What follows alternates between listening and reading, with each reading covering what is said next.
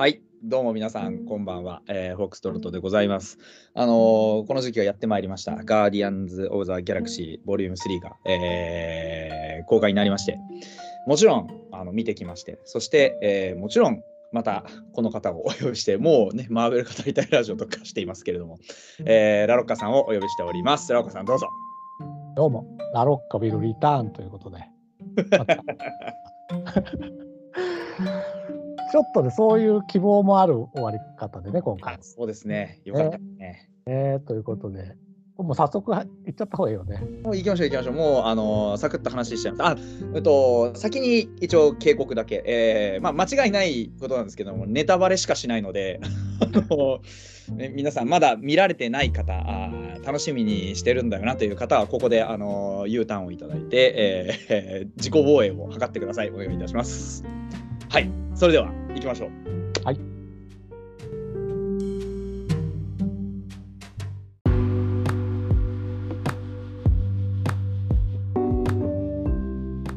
いや何から話します？あのね、ちょっとお提案というか、おあの思ってるんですけど、今日話すにあたって、はいあの12人の行かれる男っていう映画があるんですよ。はいで、僕、昔これを脚本習ってる時に、はい。12人の行かれる男は12回見ろって言われたの。な。ぜかっていうと、はいもう1回ずつその12人出てくるんですけど、はい1回ずつその人だけになりきなりきってというかその人に感情移入して1回通してみて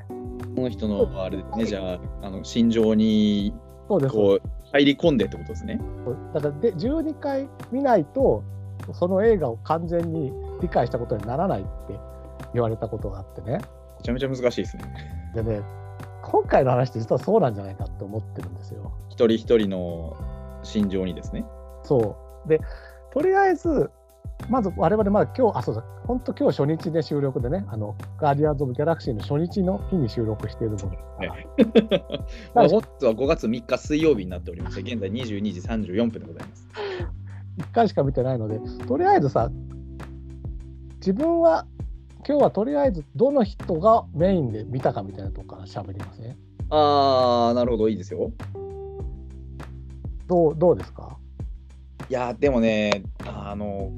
今回は、うん。正直僕、ロケットでしたね。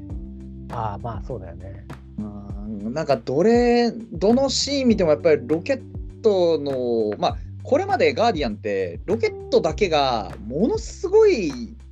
あの秘密だったんですよね。うんうん。結局君はどこから来てどんな出自があるんだいっていろんなねそのドラッグスもそうですしマンティスもそうですしあのなんですかピーターにしてもおもう誰にしても彼にしても全員そうですけど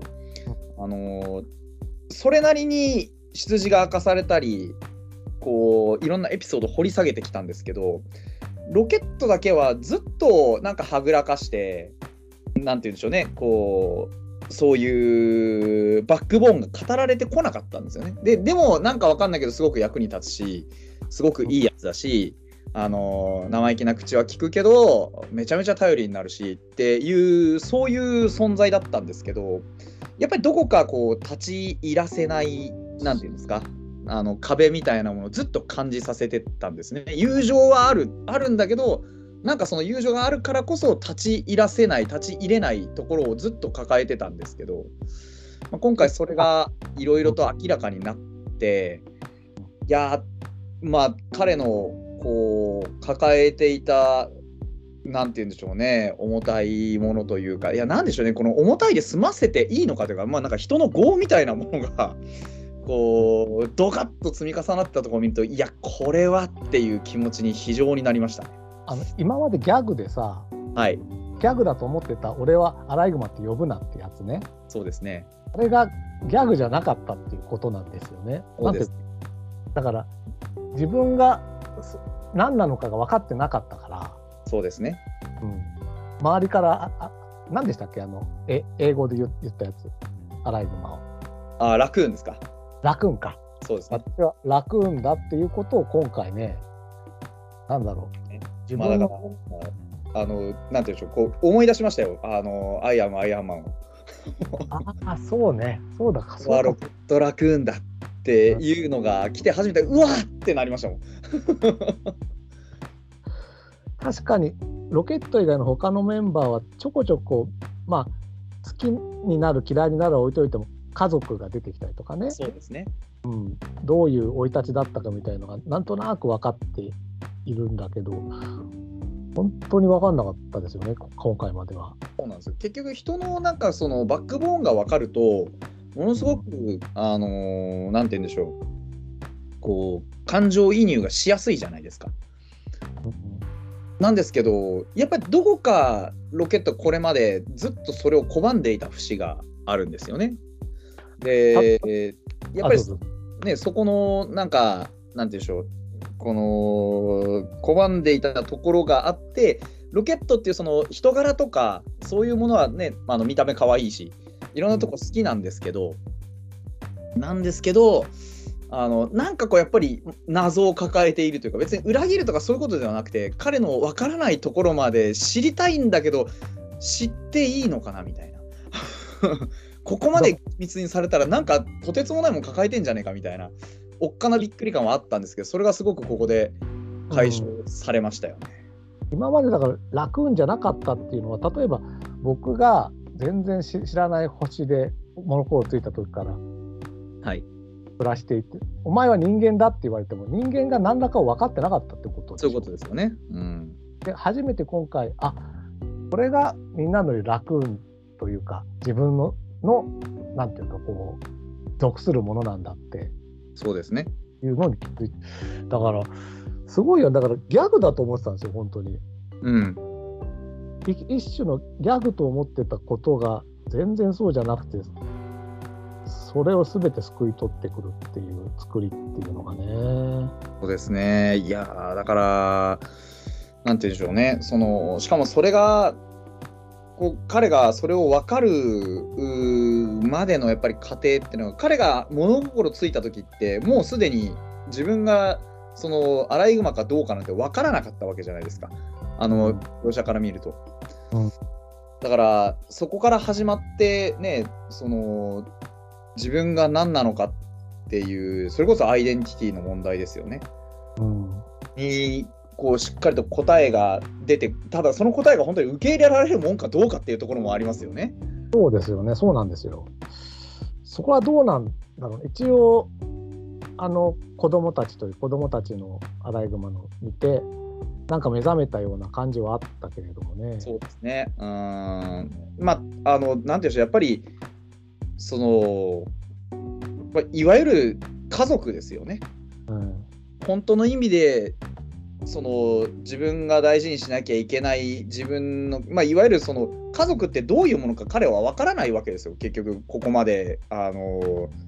ここまでの物語の中ガーディアンズの物語の中で彼が本当の意味で家族を得た、まあ、それはもちろんピーターとかはねあの家族に近いものを彼らは感じてるかもしれないですけど本当の意味でその血のつながりであるとか種であるとかその存在としてのその家族っていうものを意識するっていうことはできなかったわけですよね。ううんん、だからなんかだからこのチームを家族とは思ってたんだろうけどもう一つの家族を見てる人だからそうですね。そうなんですよその家族ぐるみっていう感じにはならないんじゃないかなって感じこういうものが家族なんだっていう認識だったと思うんですよ、逆に。なんか、あのうんこういう心のつながりみたいなものが多分家族なんだろうなっていう。ただ、その実際に家族っていうものがどういうものかっていうのをもう本当ほぼラストに近いシーンで目の当たりにするわけですよね。あこれがっていう。なんかそれを家族と呼んでいいのかわからないですけどでもその家族感も彼自身の出場を考えるとまあ実際正しいじゃないですかそのそれが家族と認識できるかどうかも含めて彼にはあれしかなかったわけなんでうん。なのですごいこうなんて言うんでしょうね。その彼の家族感っていうのがあそこで初めて満たされたというか。うん。あのまあ檻が開いて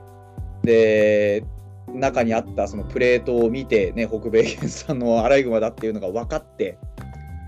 でそこにいたたくさんのその自分に似たあー子たちが出てきてでそこで、まあ、彼がすごいなんでしょう。これまで見せたことのないような表情をするわけじゃないですか。そうそう。ん、あの顔を見てあれが多分その生き別れの家族にあったロケットのそのなんて言うんでしょうね。か家族を得たというかなんかその何とも言えないあの顔がやっぱり彼を自分がロケットラクーンだって言わしめたやっぱ要因ですよねあのあの表情こそが。うんすごいだから難しかったなと思いますよ。これまで家族って思っていたけどう。うん。だとかいろんな人のこと家族って思っていたけど多分それは彼にとって推定家族なんですよね。うん。だったのが本当の意味でそれこそ家族にすることができたというような感じなのかなと思いましたね見てて。でも家族ってやっぱ、ガーディアンズ・オブ・ギャラクシー2見てもさ、はい父、あの、エゴみたいな父がいたりね、スターロードの。はいあ普通にいい面ばかりじゃないわけじゃない。ないですね。家族だからいいわけじゃないけど、あれだよね、だから、えととはいえ、さっき僕だからもう一つの家族って言ったのって、もしかしたらふふるさとなんじゃないかって今ちょっと聞いてて思って、ああなるほど。他の人にはふるさとが、もう、なんだろう、ここの絆プラスふるさとっていうのがあってさ、で、スターロードもそれがずっと抱えたから、今回最後、一回ふるさとに戻ってみたいって思うでしょ、はいでロケットにはそそこのもう一個のふるさとが何なんだか分かんなかったのがちょっともしかしたらっていうところが芽生えたのかもしれない。そうですね。芽生えたかもしれないですね。そういう意味では。あとやっぱりここの絆を大事にするロケットっていうののさそこのきっかけというかやっぱりあの昔改造されてた時の仲間たちはい。との別れだよねきっとね。あれが結局あの彼にとってそれがものすごいこう大切な思い出であるのと同時にものすごい後悔だったわけじゃないですか。そうですよね。自分が良かれと思ってやったことで実際は全てを失ってるわけでそりゃあんな皮肉屋にもなりますわねっていう。まあ、だからあれも重たいものを背負ってましたよね。重たいしあでももしかしたらさ本当のふるさとってあの死後の世界じゃないけどはい。あの3人が待っててくれるっていうのがそうですね。うんでもまだ来ちゃダメよって言ってくれるそうですね。あれを救いと取るのか、ね、あの、なんでしょうね。僕、あれ見て本当に、いやー、まだ連れてかないでくれとしか思わなかったんですよね。僕もあえそういう展開と思ったけどでもそうじゃなかったんだよね。あの、うん。ちゃんとだから分かって、分かっていたというか、ね。そう。うん。いやあれはす本当すごかった。ちょっと鳥肌立ったシーンでしたね。まだ来ちゃダメだよっていうね、まだ、でもまだっていう。い、いつでも、いつでも来ていいわけじゃないですけど、その、なんか、なんていうんでしょうね、来て、来る、一緒に来ることは全然いいことだけど、うんまだその時じゃないよっていうのが、まあ、そりゃそうですよね。もうこっちとしてもそうなってしまったら困るので。うんなので、本当にね、あれは、あのシーンは、まあ、彼の、まあ、確かに今おっしゃっていただいてみて、確かに救いでもあるんですよね。うん、一緒に行こうぜって、ただ、それは今じゃないよっていう。ロケットを苦しめてたのっていわば科学のキルスイッチみたいなやつだったでしょ？うん、そうですね。でも実はキルスイッチを解いたのってあのシーンじゃないですかだから全然科学とかそういうことじゃなくてそうですね。あの仲間だった彼らがまだまだ生きてようよって言ってくれるだからそこすごく示唆に富んでいたというか、あれあのー良かったなと思うのはなんか安易にこうクイルの声がするとか、ね、あのそういうんじゃなくてうんあくまでそのなんて言うんでしょうねそのロケットとあと元、ね、昔の仲間たちのそのあのやり取りの中でロケットがまだ実はやり残したことがあるっていうことを自分自身で思い出すっていうのがたうん。あれが良かったですね。うん、そうだよねグルートとはずっと一緒だったんだよねロケットグルートとは一緒でしたね。物心ついた時から一緒だったので、だからグルートとはある意味で本当にまあ家族的な面はすごくあると思うんですよ。だからそういう意味で彼はそういう家族というものをまあ知ることはできたと思うんですよね全然。うんただそのね本当の意味での主主としてのこう家族というか血のつながりっていうのを感じた家族に似た絆はあったけどそのねなんか血のつながり的なものを感じるシーンっていうのはこれまでなかったわけで。うん、みんなだからちょっとそうだね血のつながりみたいなところにちょっと一旦行ってみようかみたいな終わりでは、なんかね。このやっぱりそのネビュラとガモーラのとまあねあのサノスの話も含めてやっぱりその血のつながりがあるからこその話ってちょくちょくガーディアンズの話の中でも出てきていてそれこそドラッグスだってあのねその家族をサノスに殺されてっていうところが始まってるのでだからなんかそういうね家族としてのその血のつながりのあるやり取りないやり取りっていうところで言うとやっぱり今回ロケットだけがそこが分からなかったわけでそれが今回明らかになると、まあ、こんなんだったっていうのが、まあ、やはりねそのなんでしょうね。今人としても考えさせられるところはたくさんありますよね。今回の話は特に。そう。だからたださっきフォックさんが言ったようになんかスポンとうなずける感じでもなくてうん。本当にそっちなのかなみたいなちょっと疑問も残しつつみたいなねところあるかな、特に、まあ、スターロードの選択なんかはそうなんだけど、ね。うん、まあ、スターロードがなんで最後にああしたのかっていうのも結局、まあその、なんていうんでしょうね。でも、一つこう、すごい良かったなと思うのは、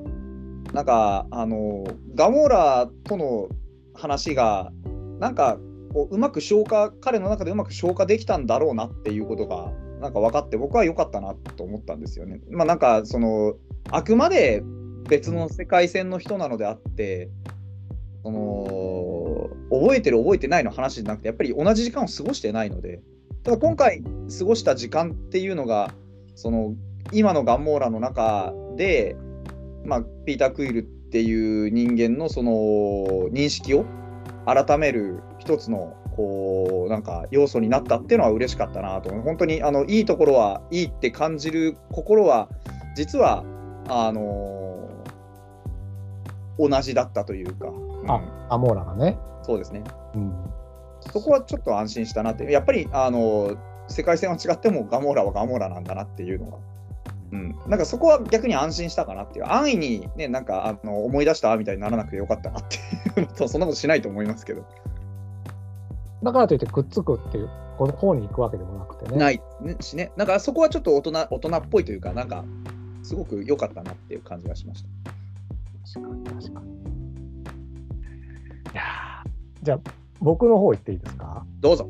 僕はひねあのホリデースペシャルって見てます？ああ、これ僕ね、見てなかったんですよ、そういえば。ああ、そういえばと思ってお思い出したのが劇場だったんですけど。あそっかえっとねまあそんな大した話ではないんだけれども、まあ、はい結スターロードが落ち込んでるわけですよねまだこの話の前の段階なのではいはい。でその落ち込んでるスターロードのためにドラッグスとマンティスがスターロードが喜ぶクリスマスプレゼントを用意しようっていう話なんですよ。はいはい。本当にねこのホリデースペシャルってドラッグスとマンティスが主人公になってこのペアがもう愛らしいほど大活躍するっていうへえすごいコミカルなんだけどね。なるほど。でこれを一番僕は最近のガーディアンズでまあ一番最近はあれかマイティー・ソーではちょこっと見ましたけど、ちょこっと出ましたね。まあ、あれは出たなぐらいだったんでそうですね。うん。本当にねドラッグスとマンティスが大好きな状態で今回見に行ったので、僕ははっきり言ってこの2人を見てたと言っても過言ではないぐらいうんうん。見ていてね今回は。ではい途中にさあまあ、途中結構終盤だけどドラッグスとマンティスとネビュラが3人だけあのハイエボリューショナリーの船に残されましたね。行ったみたいなあそこのシーンでさマンティスがドラッグスはバカだけどでも自分を恨んでないじゃないみたいなことをはいはいはい。セリフがあってね。で、ドラその、あそこってちょっとギャグシーンだった気がするんだけど、で、ギャグしてましたね。うんえ、これバカなのみたいなさ。うんでも、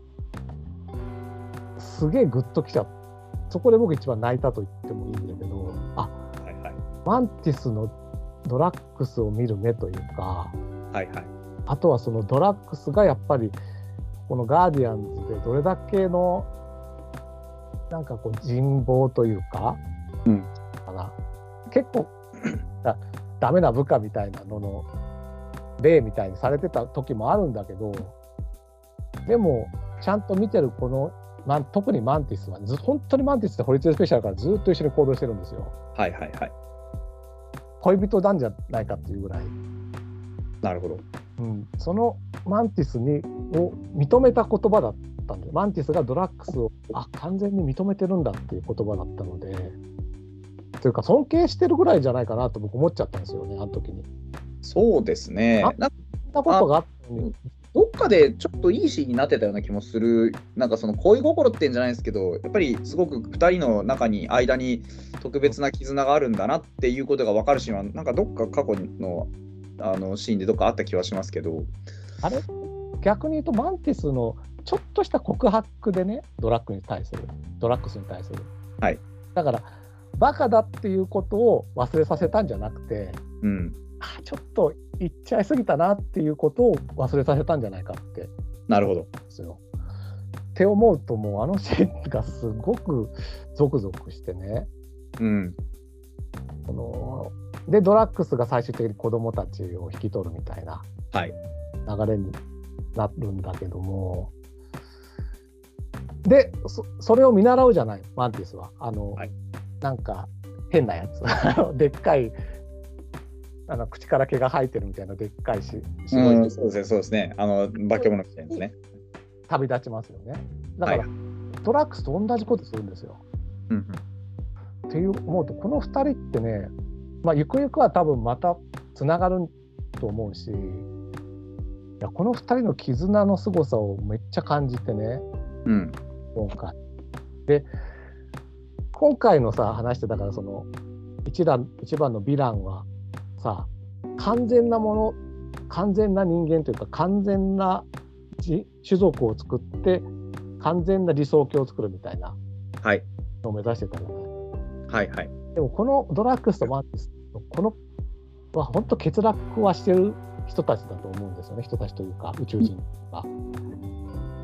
どっちが魅力的なんだってことなんだよねと思ってまああ当たり前のことかもしれないんだけど、そうですね。うん、本当にねあそこで感じたんだよなって思って。まあ、あの、一番好きでした。うん。なんか、あの、ありきたりな話になりますけど、本当、うん。あの、なんでしょう、足りないからこそ魅力的で、うん。足りないからこそ合わさった時にすごく力になって、うん。で、やっぱりだからこそすごくこう、なんて言うんでしょうね、あの人間らしさが出てくるというか、その心が出てくるというか、やっぱりなんか完全無欠なものなんてないがゆえに、もう正直な話、多分今回出てきた話の中に完全なものって一つもなかったと思うんですよ。ない。うん。あのかね、そのボスが作ろうとしたあの世界も完全じゃなかったし、あの人自身も完全じゃないからやっぱり裏切られるわけですよね、最後の最後ね。うん。うん。で、裏切った側も完全じゃないからこそ裏切りということを考えつくわけで、だからあら、あらゆる人が完全じゃない中で、うん。まあすごく、なんて言うんでしょうね、あのーその、なんだろうな、完全じゃないがゆえに起きたこう物語ではあると思うんです。やっぱり、ね、その人の道を外れたような実験を繰り返してたあいつもそうですし、その、まあ、結果生まれた完全じゃないものがその創造主を最終的にはやっぱり倒してしまうっていうところも含めてなんかなんて言うんでしょうね業のようなものというか、うん、見ててすごくかん考え考えさせるって言い方もあんまりありきたりで好きじゃないんですけどなんかそういう感じがすごくしましたね。完全じゃない人がさ完全なものを作ってどうするんだって思うけどねそうですよね。取ってかられちゃうじゃないないですかなんて言ったろうって思うし結局このヴィランのハイエボリューショナリーが考えていた完全は一応ロケットみたいなものだったってことですよね。そうですね。だからロケットの、まあ、正確に言うとロケットの頭脳ですよね。頭脳ですよね。でも、ロケット自体、ロケットは大きな欠落というかさ、喪失を抱えてるそうですね。だってさ、うん、やっぱ全然完全なことなんてないわけでさ。ないですね。まあそうですよ。だから本当に完全なものを目指すっていうこと自体の愚かさと、その、どこが欠けてるっていうことがどれだけ愛おしいかっていうことをそうですね。このガーディアンズ・オブ・ギャラクシーってそれこうずっと描いてるんですよね。うん、そうですね。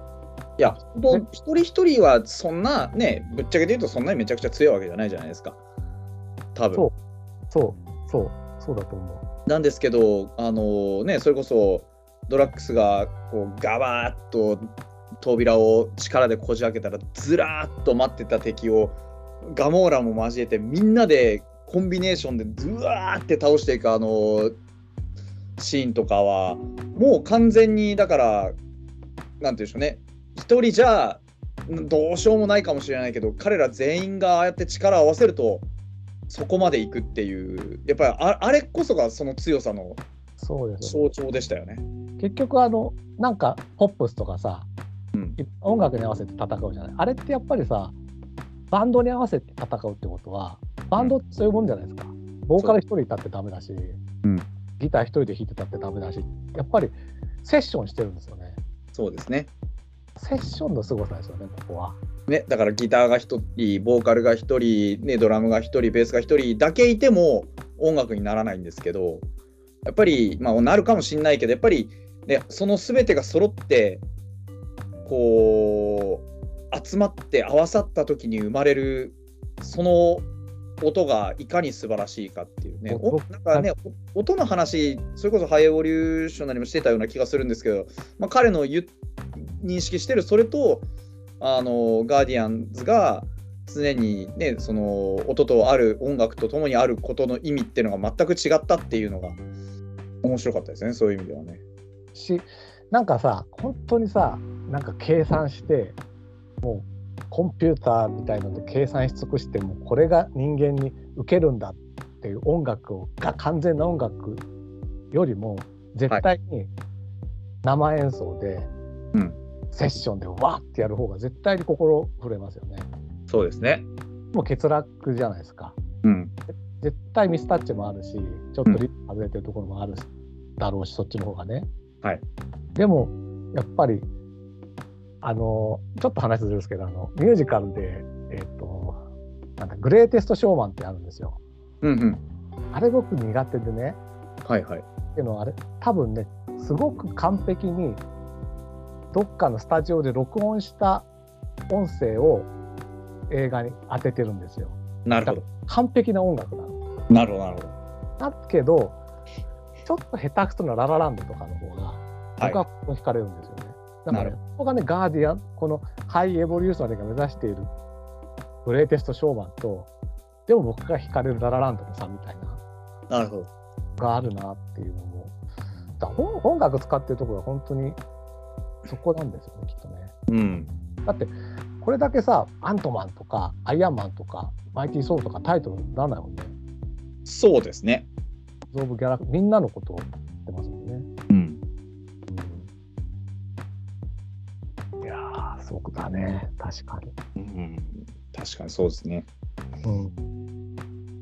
いや、なんか、うん、どうぞ。いやいや、見てると、そのね、やっぱり音楽の捉え方もそうですし、なんかね、こう、なんて言ったらいいんでしょうね。ところどころでかかる音楽もなんか、ああ、これだよみたいなのが多いじゃないですか、結構。あの、最後僕一番、やっぱりね、その、ガーディアンズといえばの、曲がざっとかかって。あれね、あの、戦いでしょ？そう、あのシーンはめちゃくちゃ良かったですね。あれ確かワンでもありましたよね。はいはいはい、そうなんですよ。あそこでもスターロードいないんだよね。そうなんですよね。でもなんかあのあの終わり方ってちょっとラブサンダーっぽくなかったですかそうですね。あなんか予定調和感が出るというか。そうそうそう。でもよかった。なんかね、ちょっとプログラムを買って、あ今、買いました、買いました。買いました。ちょっと読んでたんですけど、あの監督のとこだけ読んだんだけど、はい。1と2はやっぱりあの曲が最初にき決まってたみたい。もう、はいはいはい。曲が先でストーリーをそこにああああの持ってくるみたいなああああ後からストーリーをつけていくみたいなことだったけど今回は結構悩んだみたいですね。うーん。今までは70年代80年代の曲だったじゃないですか。はいはい。でも今回なんかあの iPod みたいなのに2000年が出るんですよね。あれはなんかねあの一応設定としてはえっと、えーヨンドゥが持ってたやつだからはいはいはいはいはい。そっか、ヨンドゥが、あのーあれですね、あの壊しちゃったからだったかなんだったかで、新しく渡したやつでしたっけね。だからヨンドゥのお気に入り曲でっていう設定にしてあなるほど。そであるからもうあの昔はほらスターロードのお母さんの選曲だったけどそうですね。今回はいだからある種1はお母さんからで今回はお父さんからのはあるミックス。らしいですね。でもあんまり今まで以上には今までみたいにこうガーンとはかかんなかったですよね。そうですね。だからそういう意味では、本当音楽みたいなものが、なんていうんですかね、その、前面に出てきたわけじゃない、わ多分音楽聴かせたかったわけじゃないじゃないですか。前み前までは、本当にここぞっていうところでかかる音楽がうんある程度あって、その、こう、あったシーンが作られてたっていうような見方もできるわけですけど、うん今回はまさに劇伴だったというか、うん、なんかそのこういう物語によくマッチしたというかだからあの最後の曲以外は本当にあの劇中の劇中の曲と言っていいのか分かんないですけどそういう感覚でななんかあんまりそのめちゃくちゃ音楽が印象に残るっていう出来ではなかったなとは思うんですよね。多分だ今回はそこまでは書いてなかったけどストーリーを先に作ったんじゃないかなうんよね。まあ本当にだからこのみんなの着地をどう持っていくか要するにだからガーディアンズ・オブ・ギャラクシーのエンドゲームやってるみたいなはいはい。あそうですいやそんな感じでしたね。うんうんいやーじゃあどうしようかなガモーラの話いきます？おいいですね。だからこの人は要はこのこの時間軸の中で本当はいてはいけない人ですよね。そうですね本来はいてはいけない。あのこうサノスに消されて5年いなくて復活したとかそういう人でもないしないですね。過去から連れてきちゃったというか全く別の、ほまあ、だから本当に全く別人ですよね。別の人です。普通ですよね。だからこれって要は歪みだと思うんですよやっぱり。うん。で僕はやっぱここガーディアンズこのガモーラをどう誰がどう受け入れるかっていう話に持ってったっていうのは、んこれ本当これはフェーズ4あごめんなさいフェーズ5が目指そうとしてることだと思うんですよ。要はあの前のアントマンの時も言ったけど征服者カーンに今狙われちゃったのはやっぱりエンドゲームでやったことのツケを払うっていうとかそうですね。バースを作ってしまったことで狙われてるんだけど、うんでもマルチバースも作っちゃったんだけどでもカーンに危険視されない世界をこれから作ることはできるじゃないですか。はいはい。もう作っマルチバースはあるけど、はいはいそ。れの象徴じゃないかなと思ってだからどうガモーラをこの歪み出るガモーラをどう受け入れられるかこの世界はっていううんでとりあえず今回はあのスタローンのところが引き受けてくれたみたいなうん。そうですね。だと思うんですけどだからこういう話が僕はフェーズ5のすげえ根幹だと思うんですよね。うんうん。ただまだそこを受けられるのはちょっとはぐれ者どもみたいなところがねなるほど。だから完全じゃあの完全って言っちゃ変だけどまだカーンに狙われる世界ではあると思うんですよねそのままだとね。なるほどな。まあ、だから結局、その、なんか、考えるに、やっぱりその、ね、まあ、元はといえばエンドゲームの時の雑な処理のせいじゃないですか。で、ね、エンドゲームの時に雑な処理をしてしまって、最終的にあのいろんな別の時間軸が解放されてしまって、で、ね、ロキもなんだかんだ現世に戻ってきてしまってで本来死んでたはずの人が死ななくなってしまった世界が生まれたわけですよね。でやっぱりそういったこう歪みのツケを払わなければいけないただそのそれが何て言うんでしょうねこうだんだんとこう見えてきたのがやっぱこうただただ無駄に全部倒して破壊し尽くして、はい、そうなんです。して終わりですっていう答えは、おそらく誰も望んでないだろうっていうことですよね。ヒントは、えー、スパイダーマンの上ホームにはあると思うわけそういうことですね。うん、で、そのスパイダーマンにもあるし、今回のにもやっぱ大きくあったと思うんですよね。あのでそのガモーラが毎回人質を取っては手荒なことをしてオラっつって力で切り抜けようとするんですけど、うん、あのね、あの誰も殺さないってネビュラが言ったんですよね。言った。うん、あれが結構僕おっと思って、まあ、ネビネネビュラは、まあ、本来は、まあ、もっと心優しい子だと思うんですよ やっぱり。うん、あのね生い立ちがあれなだけで、うん、ただむやみやたらに誰でも彼でも殺そうとするわけではない。うん、ただそういうことを見てさらにそのねあの怒りっぽいですけどいつもプンスカしてますけどでも別に暴力を振るうわけでもないし、まあ、暴力を振るわれていた側なので、痛いことが、ね、どれだけ辛いことかっていうのは彼彼女は分かってるわけですよ。だから、そういう解決を多分本来は望んでないんですよね。なるべくスマートに解決しようとする中で、あの必要最低限の破壊はするけれども っていうところだと思うんです。ただ、あのー、マンティスがね、言ったように、そのドラッグスはバカだけどっていうさっきの話も含めると、やっぱりこう、話し合いで解決しようというわけじゃなくて、やっぱありのままを受け入れてなかっただけだっていう、あのロケットの言葉も合わせると、やっぱりありのままを受け入れて、やっぱりね、誰も殺さずに終わるんだったら、それが一番いいっていう、うん、なんかそういう答えが一つ見えたのかなって、個人的には見てて思いましたね。多分だから、えっ、と、マンティスがネビュラのことはネブラは自分を恨んでるでしょみたいなこと。そうそうそうそうですね。要するにだから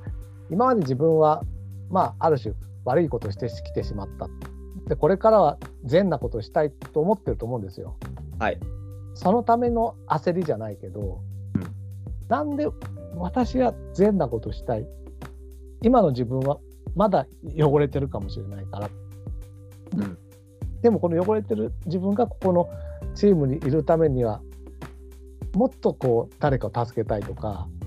なんか悪いやつを倒したいみたいな気持ちがありすぎてそこが思い余っちゃうんですよね。うん、でもそれが何ていうのかなこうそそれに他の人がついてこないとキーってなっちゃうっていうそこがまたなん可愛いっちゃ可愛いんだけど辛いっちゃ辛い。ね、やっぱりこうネビュラのそのなんかいわゆる生真面目さだと思うんですよね。そうそうそうそうだと思う。そうだと思う。だから。もしもし？なんかそのねネビュラの生真面目なところがあのあだとなってる部分多いけどやっぱりそこはマンティスも多分認めるところだと思うんですよね。おそらく。うん。うんうん、だからなんかあのネビュラのあり方とかあのー、マンティスの受け入れ方とか、うん、ドラッグスバカで暴力的ですけどでもあの子供とか弱い人を守るっていうことをちゃんと分かっているじゃないですか。だからなんかそういうあり方とかまあねあのー、クイルのちょっとしたずる賢さとかそういうね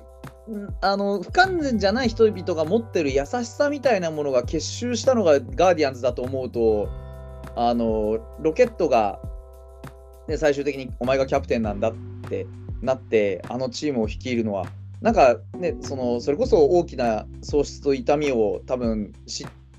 持っているっていうことをみんなが理解したからこそだと思うんですよね。うん、なんか秘密のまんまだったら多分こうはなってないのかなってちょっと思ったりして。ものすごいだからレビューだってロケットに恩義を感じてるんですよね。そうですね。あのロケットが無事だって分かった時の反応めっちゃ良かったですよね。あっただからそうなんだよ。だからなんでみんなロケット助けようっていうここのさこのタスクにさこうなかなかこううまいこと乗ってくれ乗ってくれないっていう言い方もないけどこうなんかこうまとまらないのっていう気持ちがね、はい、ああなっちゃうんだよね。ピリピリさせちゃうんだよね。だから本当に真面目なんだね。そうそうそう。本当に真面目なんですよ。あのエンドゲームの最初でアイアンマンと2人になってさはい。であそこでもどうしようもなくなんか2人でゲームしてるみたいな。そうですね。ありましたね。でこの達達観感も実は持ってはいる。そうですね。すすごどうすごいですよね。だってもともとはサノスの一味だったわけで。そうですそうです。娘だったからっていうのもあるんだけど、はい、でもガモーラにしたってね今回のその改心してないガモーラもやっぱり結局はガーディアンズの方の良さに気づくわけじゃない？そうですね。ね。この姉妹はだからなんだサノスにもそういう面があったってことなんですかね？いやどうなんでしょうね、そのサノスがそだ、ね、育てたからとか、どういうことがあのあったかなかったかっていうのも、まあ、気にはなりますけど、でもそこ以上に、やっぱり彼女らが本来持っているその優しさみたいなものにが、なんなんでしょうね、ガーディアンズと一緒にいることによって、こうなんか開かれたというか、なんていうんでしょうね、その感化されたわけじゃなくて、持っていなかったわけでもなくて、もともと持ってたけど、それより優先するものがたくさんあったんだけど、そうじゃないなくてもいいんだなっていうことが理解してもらえたというか、うん、なんか、なんていうんでしょうね、やっぱりそこは結局人柄に触れて感化されたっていう雑な言い方ですけど、そういうふうになるのかなっては思いますけどね。環境が変えるってことですよね。うん、と思います。だから誰から育てられたかよりも何何に包まれてきたかということの方が大事なのかなっていう気がしますね。だから結局最終的にガーディアンズと共にいて、まあ、あのい言われのない行為をこうピーターから寄せられるわけですけどそれがもう邪魔だなって思っていたガモーラも最終的にそのピーター・クイルっていう人が一体どういう人ででガーディアンズ・オブ・ギャラクシーっていう集まりが一体どういう集まりなのかを理解した時にあこいつら気持ちのいいやつなのかもしれないなって思って最後にちょっと名残惜しそうにいなくなるのが答えかなって個人的には思いますよねやっぱ。そうですよね。うん、あともう一つはやっぱりあのスタローンのとこなんていうんですっけ？ラベンジャーズか。あそこラベジャーズですね。あそこに帰った時みんながガーって歓迎してくれた感もあったし。あれもまた一つの家族の形なんでしょうね。それこそあのピーター・クイルがあのガーディアンズの1の最初の方までそうだったように、うん、ヨンドゥをこうなんていうんでしょうね頭とするラベジャーズとおのなんかその似たような対比が描かれてるかなっていう気はしましたね。ラベンラベジャーズ？ラベジャーズ？ラベンジャーズかな？ラベジャーズ。ラベジャーズか。もともとあれですよね、ヨンドゥもいたんだけど、仲違いしたみたいなとこそうですね。そうですそうです。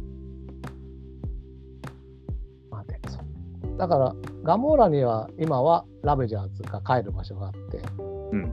ネビュラにはガーディアンズそうですね。あの時はサノスにしか帰る場所がなかったじゃん。そうそうそうそう。そこが全てだったわけで、で、そこに支配されていたのもありましたし。いやーでもそういうそのちょっと歪んだ時空の人をさ、はい。こうどう包括的に、ね、一緒にこうこのじこれからの歴史を作っていくかっていうのはちょっと本当そういうのを見せてほしいなと思ってるんですよね、MC このシリーズで。そうですね。うん。ファンに狙われなくなると思うんだけどな。そしたらつまんないかもしれないけどね。カーンを果たして倒すのかどうかなんですよ。いや、倒すっていうか、その結局、カーンって、あのそれこそ無限に存在するわけじゃないですか。まあ、このあの前回も出てきたみたいに、あの本当、バカみたいな量存在するんです、カーンって。カーン評議会があるぐらいですから。だから、あれを倒すっていう概念がそもそも通用しないはずなんですよね。う一人倒せばまた一人来てまた一人倒せばまた一人来てっていう、だから彼をなくすことはできないもう存在している以上はじゃあどうすればいいんだろうっていうところに何をこ持って答えとするのかっていうのがそれこそこの今ねもう始まっているフェーズにいろいろ散りばめられてるんでしょうけど大体我々としてはもうなんとなくこうやって何度もお話ししてれば、まあ、多分何かしらの需要が発生するんだなっていうことはなんとなくイメージがつくわけですけどじゃあそれって一体どういう形になるんだろうはさすがに想像がつかないわけですよね。うん、ロキでさロキのシーズン1で、はい、やカーンあのあり続けるものがやろうとしたことはやっぱりマルチバースを作っちゃいけないと。こう、はい、新生時間軸をひたすら守るんだっていう。マルチバースは危険なものだっていうことじゃないですか。で、カーンってそういうことを思ってる集合体なんじゃないかって思うんですよ。だからこそこういうマルチバースみたいのができた危険な、えーと、時空は消してしまえっていう。うん、でもマルチバースができても危険じゃないというかそれなりにしっかりとあのー、なんだろうな。歴史を積み上げられていくような世界っていうのをもし見せられたらね、はい、そこはカーンも考え方が関わるっていうこともあるんじゃないかって。なるほど。思うんですよ。なるほどな。しかしとそれをどういう表現するかはそうなるかは分かんないけどね。うん、でもなんかこの DC とかと違ってこう長いシリーズででしかもジバースっていう世界を作ってそれをとりあえず今広げていこうとしてるんだからやっぱりそうな僕はだからそれは前回言ったように歴史改変してしまった世界みたいなののメタファーじゃないかと思ってるんだけど、はい、それはもう戻せないからさ、うん、その改変しちゃったけどでもこういう進み方があるよっていうのをちょっと見せてほしいですよ。なるほど。難しいのこと言ってるのかね、これは。いや、どうなんでしょうね。僕は、割と、あの、今回のガーディアンですごく、それこそさっきも言ったんですけど、ロあのロケットが、そのありのままを受け入れなかったから、お前はこういうふうになっているんだよっていう話をしたじゃないですか、最後に。うん、お前がやりたかったのは、ありのままを受け入れないっていうだけのことで、なんでね、こうど俺はこういうなんかね完璧なものを作りたかっただけなんだに対する答えがそれなんだとしたら僕はあのー、なんて言うんでしょう何が起ころうとそこに存在しているものはもう存在しているんだから存在しているままを認める以外にないんだよ道はっていう話になる気がするんですよね。ああそうかもしれない。うん、うんだから、オーラを歪みだなんだって言っちゃいけない、言っちゃいけないというか、そういうことじゃないってことですね。そうそうそう、だからそれですらもあるがままにというか、もうなっちゃったんだったら仕方がないなの精神じゃないですけど、なんか、ただただ、あのー、起こった出来事に対しても、ぶつかり合いに対しても、例えばどこかで、ね、殺戮が起こったとしても、そういうことも含めて、全部、その、なんでしょう、生きとしその世界の中で生きてるものが何か管理しようとか良い形に持っていこうとか完璧にしようだなんていう試みですらもあるがままになすがままにするしかないのかなっていう。だからそういうそれこそがなんか世界の在り方なのであってなんかなんでしょうそこに起こりうる対立とかも絶対生じるわけで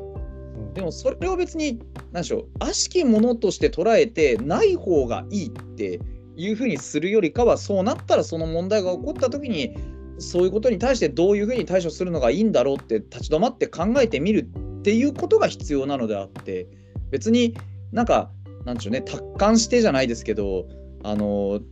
何かこう上の視点から見下してこれはない方がいいから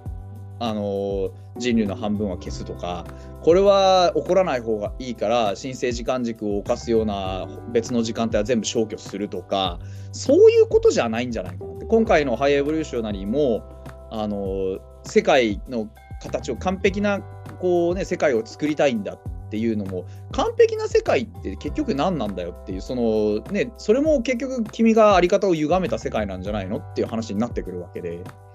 なんかそのことも含めてやっぱり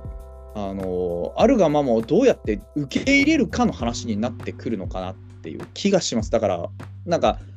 良い行い良いたなんかものに向けて進んでいくっていうことは大事ですけどそれが何か一つの大きな力によってなされるとか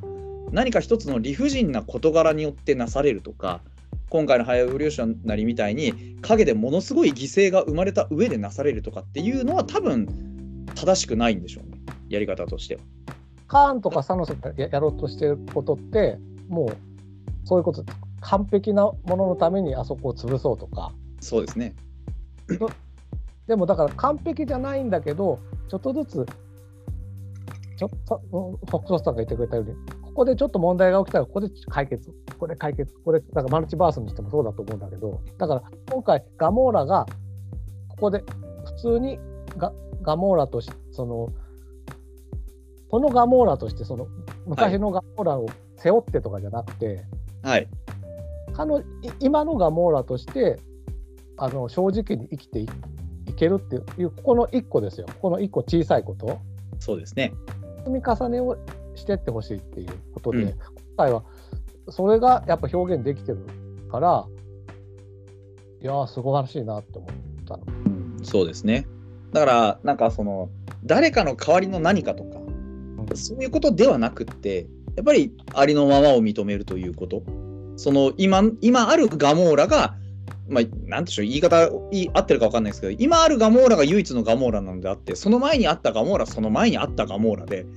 名前も姿形も一緒かもしれないけどそこにある魂は別のものなんだよっていうことをちゃんと受け入れられたクイルが最後にいたんじゃないかなっていう。だからその作劇としてもくつスターロードとくっつけるとか絶対しなくてよかった、ね、しなかったですよね、うん、キスの一つもしませんでしたからね、うん、だそれでよかったんだと思うんですよすごく。よかったと思う、うん、あくまでやはり別の人間として尊重するっていうことがすごくなんかあの行われてたのが良かったなっていうふうに思いましたし僕やっぱり今回ロケットがその過去がねやっぱり出てきてなんかまあね人類の歴史じゃないですけどいろんな動物がああやってこう犠牲になったりしてる中にあのハイエボリューショナリーは単純にねやっぱ自分が、まあ、神になったつもりなのか何なのか分からないですけどああいうこう上に立ったものとしてなんかねあの弱いものをああやって犠牲にしても全く心を痛めることもなければあでそういう人間がま完璧なものなんて作れるわけないっていう中で、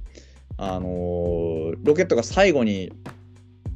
いやまだいるんだまだ助けなきゃいけないのがいっぱいいるんだよって、えー、言ってね、その動物たちも残らず全部助けようとして実際に命かけて助けていくあたりがなんか僕本当にあそこあのシーン良かったなと思っていて、ね、なんかロケットが思い詰めてまだまだ助けなきゃいけないんだってなった時にもう全員がロケットがこれだけ真剣に言ってんだからって言って何も確認することなくよっしゃいっかって雰囲気になったのすごい良かったなと思って。でなんか結局しぶしぶガモーラもついてくるあたりやっぱりお前もみたいな感じはあってすっごいあのシーン好きなんですよね。ガモーラもだって置いてかれた人じゃないですか。そうですね。ねうん、だから分かる分か,、まあ、分かるって言っていいのか分かんないですけどだからそういうねなんか結局ことはあるかもしれない。そうななんかだからいいものはいいって分かるやはりガモーラなんだなっていう。別の人なんだけどガモーラであるっていうこともちゃんと分かるというか、うん、すごくいいシーンだったなと思うんですよね。ね。そうだ。じゃあグルートはいけますかじゃあ。グルート？だったかね。ああそこちょっと面白かったですけどあの首だけになっちゃってさ。あれちょっと面白い。カサカサしてね。タコみたいにね でも成長早かったですよね、今回は。今回そうですね。グルートは、今回のグルートは、なんか、一番、こう、なんて言うんでしょう。まあ、当然一番成熟したグルートだったんですけど、一番こう、なんでしょう、なんとなく何言ってるか分かったというか、アイムグルートしか言わないけどね。うん、言わないけど理解しやすいグルートだったというか、うん、なんかすごくねなんて言うんでしょう。すあの人間味があるというか。これもなんあの人間でいうと何歳ぐらいなのかな。一回反抗期は迎えたじゃないですか。そうですね。あれ何本ぐらいなんですかね、は25ぐらい？うん、どうなんでしょうね。そんぐらいですかね。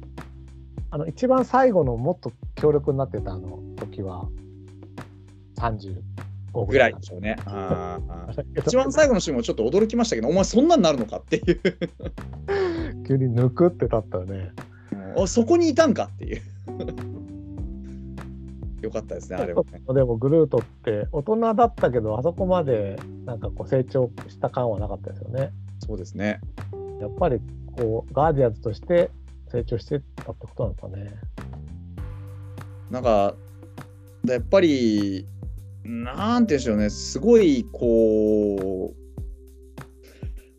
まあ、頼りになりましたよね。まあこれまでも毎回頼りにはなってるんですけど今回のグルートが個人的にあの一番成熟していて一番頼りになったというか、うん。うん、すごい良かったなと思いますね。なんだかんだ言ってやっぱり一番ロケット助けたかったでしょうしね。でしょうね。うんあのちょっとこう枝伸ばして縦になりながらさ、こう、はいはい。すげえ良かったですよね。良かったです。めちゃくちゃ良かったです。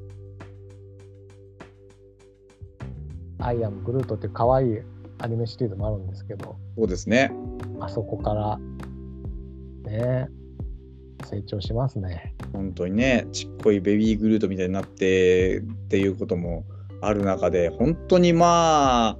いろんな、まあ、出てくるたびに違う姿でしたし、今回は本当になんか、なんでしょうね、鎧みたいなのをまとったりとか、なんかちょっと急激に成長して怪獣みたいになってみたりとか、なんか、あのいろんな表情が見えて、とっても良かったなと思いますし、今後もなんだろうアベンジャーズ的なのが出てくるかな。どうなんでしょう、出てくるんじゃないですか、やっぱりな。んかこのキャラはちょっと欲しいですよね。便利ですしね。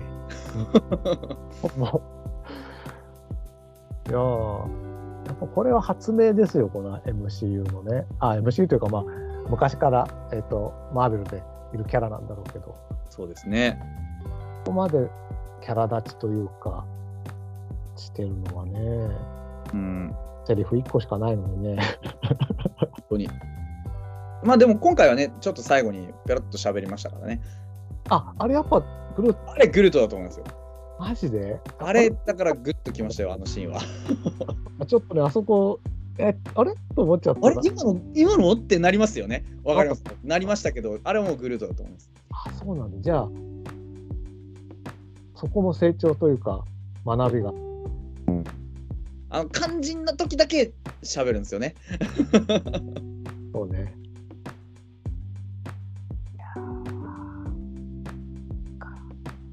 あと僕今回好きだったのはあの、えークラグリンですか、はいはいはいはいはいはい。あえー部下というかだった。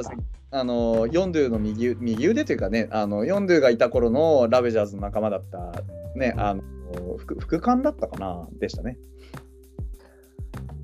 これだから僕はあのラブサンダーの時あれ？これこの人誰だっけ？ぐらいに思ってた。ななりましたよね。そうですね。いやでもこれ最初からあのまず口笛ねで40のこと真似しようとしてうまくできなくてっていうところから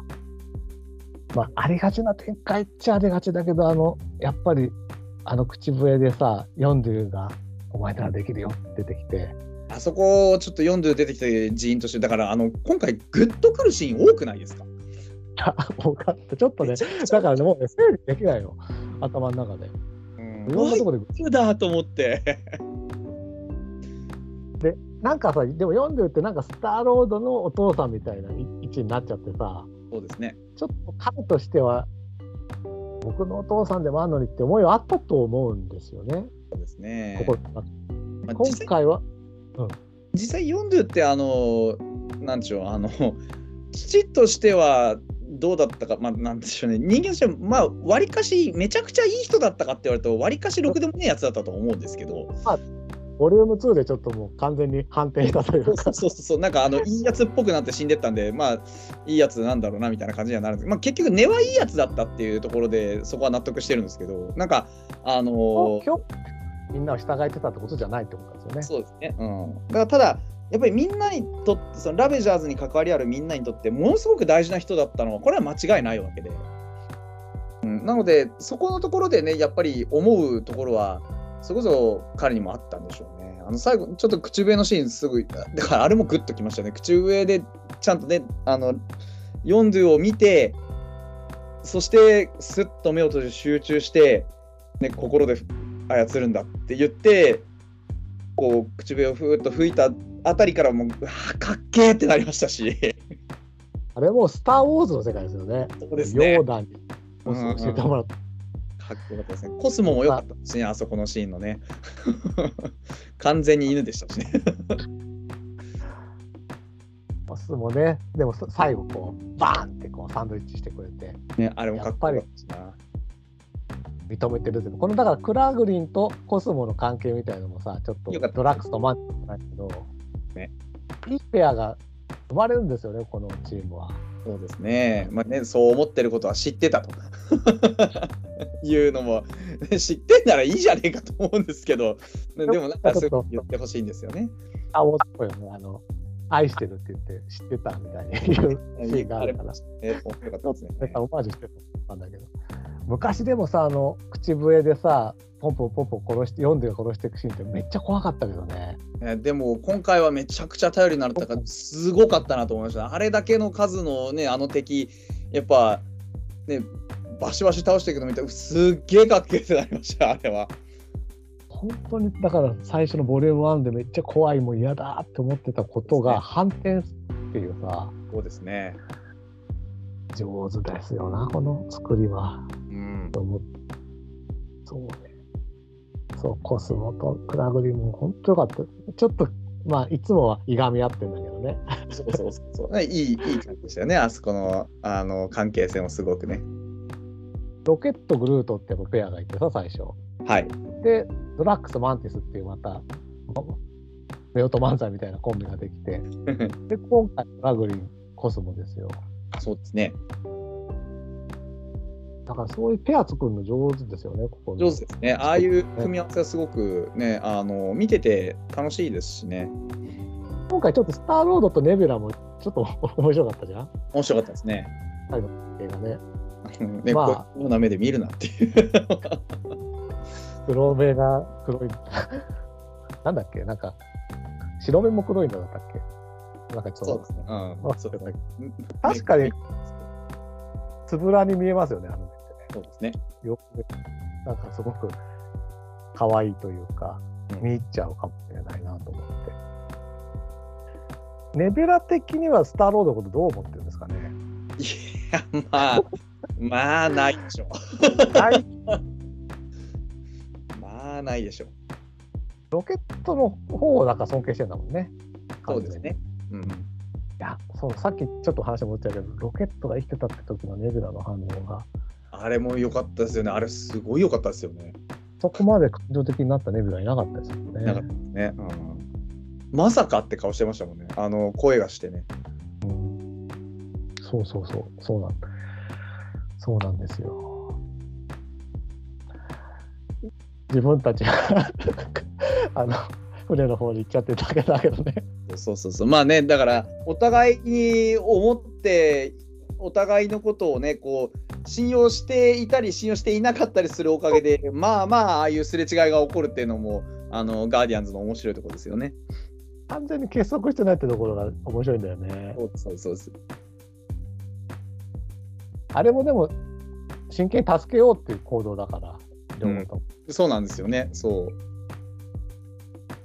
たまに、なんだろうな、ああいうことされるとさ、ちょっと作劇としてさ、ご都合みたいに思っちゃうのもあるじゃないですか。なんかちょっと、ドジなシーンで、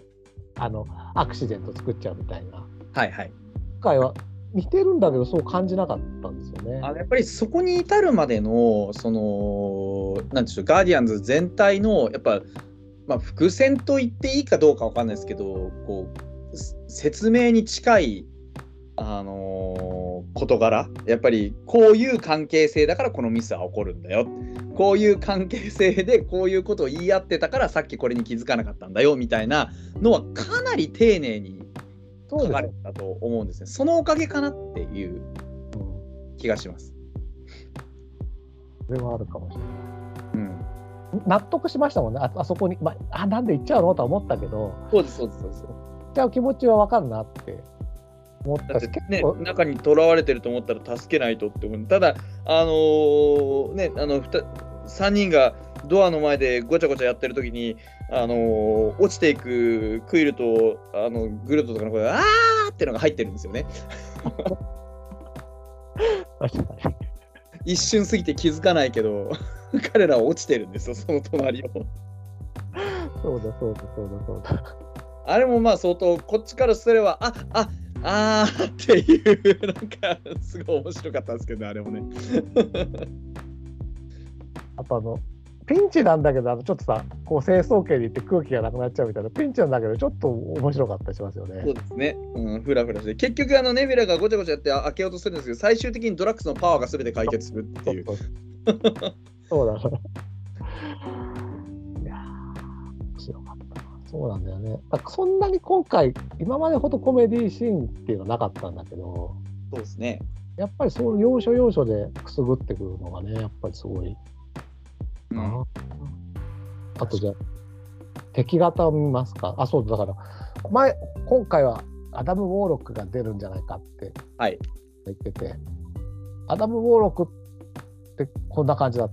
て想像してました？あのですね、あのーアダム・ウォーロックって結局作ら本当いわゆる作られた生命体であってしかもまああのすごく聡明な人物だというこ僕の認識ではすごいそういう感じなんですよね。それこそあのーまあ精神性がものすごく高いっていうまあ分かりやすい言い方をするとあのインフィニティストーンをかもあの過不足なく扱える男なんですよ。はいしかも全部揃ったインフィニティグローブの状態のインフィニティストーンを過不足なく扱える人間なんですよね。うんなんですけど今回出てきたアダム・ウォーロックっていうのは本当にまさに子供でそうだった。なんて言うんでしょうもう本当に加減も知らなければなんかその振るっていい暴力と奪っていい命のこう区別もつかないぐらいのうんなんかすごく乱暴なやつなんですけどでもあのなんて言うんでしょうね。人質に取ってた偵察員をあの焼き殺してしまった後のねあのなんか犬なんだかなんだかよくわからないかちょっと可愛らしい生き物が悲しんでるみたいだよっていうのが分かってで今すぐ殺しなさいって言われてるのにかたくなに殺さないあたりあのなんか両親のこう方がというか目みたいなものをちゃんと持って生まれてきてるんですよね。うん。だからそれをどういうふうにいいいい人間にしていくというかまあ真っ当な人間にしていくかっていうことでいうとまさに子育てうん。のような状況で、うん。で彼もまたねその母親に当たる人間をまあね理不尽だった人かもしれないですけど失うわけですよね。奪われるわけですよ。うんうんだからまたなんかこうくしくも境遇がちょっと似てくるというか、うん。うん、なんかそんなことがあってすごく描かれ方としてはものすごい面白いなってあ思面白かった。うんいや本当に本当に無垢に攻撃してくるやつだったんで。ただただ暴力的なんですけどはい力を持ってるがゆえにすごく面倒くさいやつなんですけどただ最後の方に行くとちょっとなんかあれなんかこいつ可愛いなみたいな感じがあってすごい良かったんですよね。なっちゃった感じですね、最後はね。そうそうはね。グルートがねそれこそこう彼を助けてうんなんでだって言うんですけどグルートとしたら別になんてことはないだからそこにね失われそうな命があるから普通に助けたっていうだけの話なんですよね。すごいなと思いましたね。だからあの書き方は。あのそれこそ僕が持っているあれです、あの、えっと、インフィニティ・ガントレットの話、あの、アメコミですね。のほんそこで出てきたアダム・ウォーロックって、本当にもう、あの、全全宇宙というかその、その宇宙において唯一無二なんですよね。要は、あの完全に孤独なんですよ。の類する仲間がいない。で、作られた生命体だから、本来は親とか子とかっていうこともない。だからそういったがん概念とは切り離されていて、であるがゆえに、ある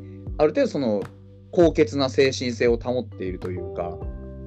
うん、ものすごく聡明なあの存在として描かれていて、で、まあ、ちょっと世の中をこう儚むニヒリストみたいな面もあってみたいな、そういう人として描描かれていると真逆の描き方をしてきたので、まさにすごく子供から、で、今度、ね、エンディングに近いし、エンディングのシーンに至っては、多分あのーまあ、どっちかっていうと、ヒーロー側に立って描かれるわけですよね。うんいや、本当に、あ、あ、こスターロードが死ぬから終わっちゃうんだって思いましたからね、僕あの時。うん本当にあこういう終わり方なんだと思ったらスーパーマンのようにやってくるっていうね。そうそうあれだからあそこでその自分がされたようにうんその命をこう救ってみせるあたりがあこう、まあ、それこそ子供であるがゆえの無垢なところというか、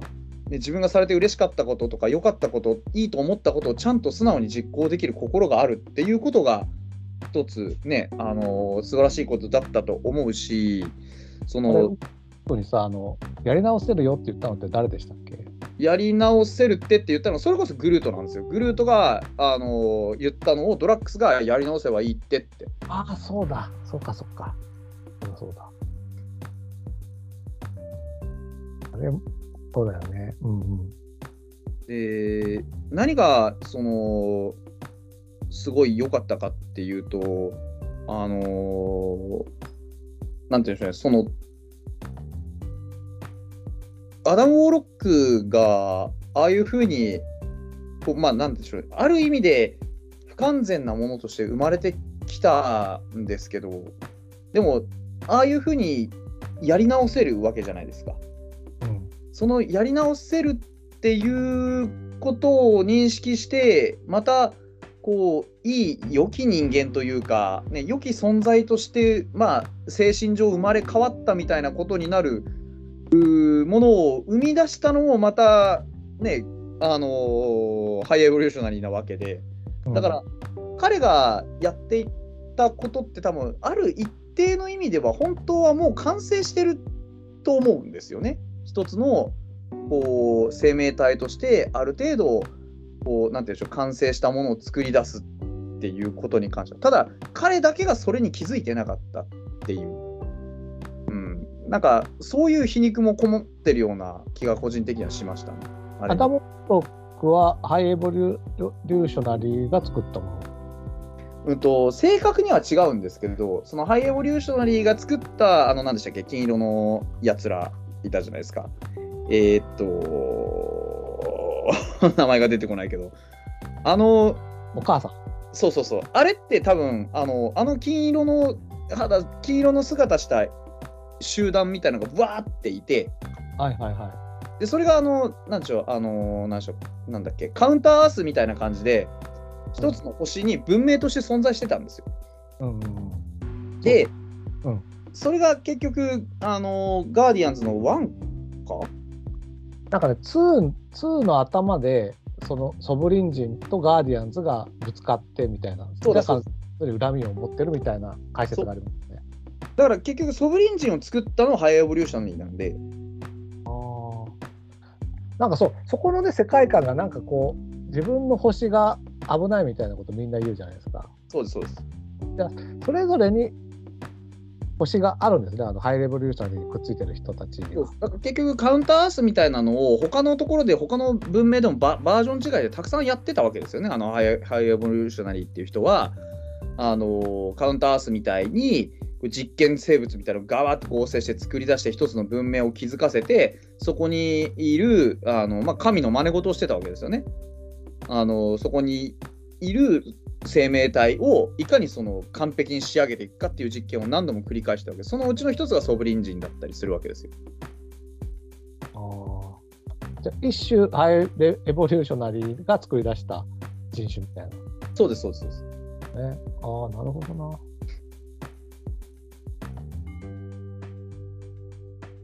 そうでも結局そのボリューム2でもお父さんのエゴってさスターロードの、はい似たような思想ですよね。そうです。だから同じものと戦ってきたわけですよね。その自らの理想とするものに他者の命を簡単に巻き込んで何でも犠牲にしてしまうっていうタイプの人間とたくさん戦ってきたわけですよ。だから完璧じゃないとさもうこの星いらないボーンってなんか要は破壊神じゃないけど。はい。これまあある種それって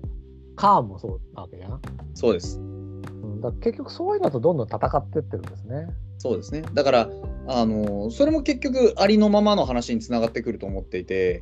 そのエゴもそうですし、ね、そのロナン、最初にいたロナンとかもそうだったと思うんですよ。いあのワンのボスですね。うんとか結局サノスもそうだったし、みんながこうやはり勝手にあり方をこうこれがいいってのを決めてそれに他人を軽々しく巻き込んで自分の良しとするあり方を誰かに押し付けていくわけですよ。うんでもその力に対抗しようとするのがあのそう思ってか思わずか対抗する形になるのがガーディアンズの面々なんですよねずっと。うんうんだからガーディアンズはそういうなんかいわゆる一方的なカテゴライズからずっと抵抗しているというか、ね、そもそも出自も違えばの能力も違うしで性格もまるでこう別何かそのものすごく一つの思想のもとに戦ってるわけではないわけですよ彼らは。そそんな中でああやって一つ大事なもの自分たちが、まあ、なんだろう大事にしているものを守るために戦っていく。で自分たちが大事にしているものって別にそれこそ崇高ななんていうんでしょうなんなんか思想とかそういったものではなくて正義とか悪とかそういうことでもなくてただただ自分たちの大事なものを守りたいっていうそれだけの話なんですよね。う。うんで今回のその3で出てきたいろんなこう何実験動物だったりその子供たちだったりなんだりかんだりっていうのを守ろうと思ったのもそれが彼らにとっては同じく等しく大事な命だったっていうだけの話であって、うん。これを見捨ててこうなんていうんでしょうねいなくなっていいとは彼らは思わないから戦っただけの話であって別にそれが良きことだからとか正義だとか悪だとかあいつが許せないからとかじゃない恨んで始まった戦いじゃないんですよね。うんうん。それもすごく大きいなと思っていて。だからすごくガーディアンズのあり方っていうのはあのーこの今後のね MCU をどういうふうに締めくくるのかっていうことに対してかなり大きい役割を持ちそうな予感が僕はしてますね。ここまでさ例えばガモーラにしろネビュラにしろヨンドゥにしろさ最初は敵だったやつがこうだんだん仲間に加わってくるっていうシリーズは MCU にはなかったですよね。なかったですね。で結局フェーズ3までは地球の中では何が正義だってやってたのがもうどうにもフェーズ4からどうにもなんなくなってだからなんかガーディアンズがやってた今までねボリューム1ボリューム2でやってたことの後追いをしてる感はありますよねそのああそうですね。地球のうんそうかもし感じれない。うんだから魅力的だったんだよね最初からこのガーディアンズってね。ね。うんなんか楽しいやつらがすごくこう気持ちよくね繰り広げていくっていう感じだったから、やっぱり印象が違いましたよね他のとは。で、さいじゃあスターロードに行きますけど、スターロードが帰ってくると。はい。さ出ましたよね。あれはやっぱスターロードが地球に来たってことに意味があるんですかね。いやどうなんでしょうねだから結局帰ってきてね泳ぎがあ泳ぎを学びたいんだなんて嘘吹いてましたけどまああ、言ってた。うん。ねおじいちゃんがいてで最後なんかねこう普通の日常を送ってるような感じになりましたけどあれがその劇的に劇場的な意味で帰ってくるのかそれともその地球に帰ってきたなのかどうなどうなんでしょうね面白いくく締めくくりだったとは思うんですけどなんか伝説のスターロードは帰ってくるっていう言い方がちょっと引っかかるんですね。これまでは普通に黒い、ね、あのバッグに誰々は入ってくる。で住んでたと思うんですよ。うん。なんですけど今回は白いバッグに、うん。あのーガーディアンズのおなんでしょうロゴの文字で伝説のスターロードは帰ってくる。うん。っていう言い方だったのでなんかこうちょっと含みを持ってるような気がするんですよね。もうジェームズ・ガン監督はもうこれで「ガーディアン・オズ・ギャラクシー」のこの形では今回が終わりだということは言ってるんですよ。そうねそうだからでも、あスターロードが帰ってくるって出たとか、伝説のってついてたか。そうなんですよ伝説のスターロードは帰ってくる。ダ・レジェンド・オブ・スターロードなので、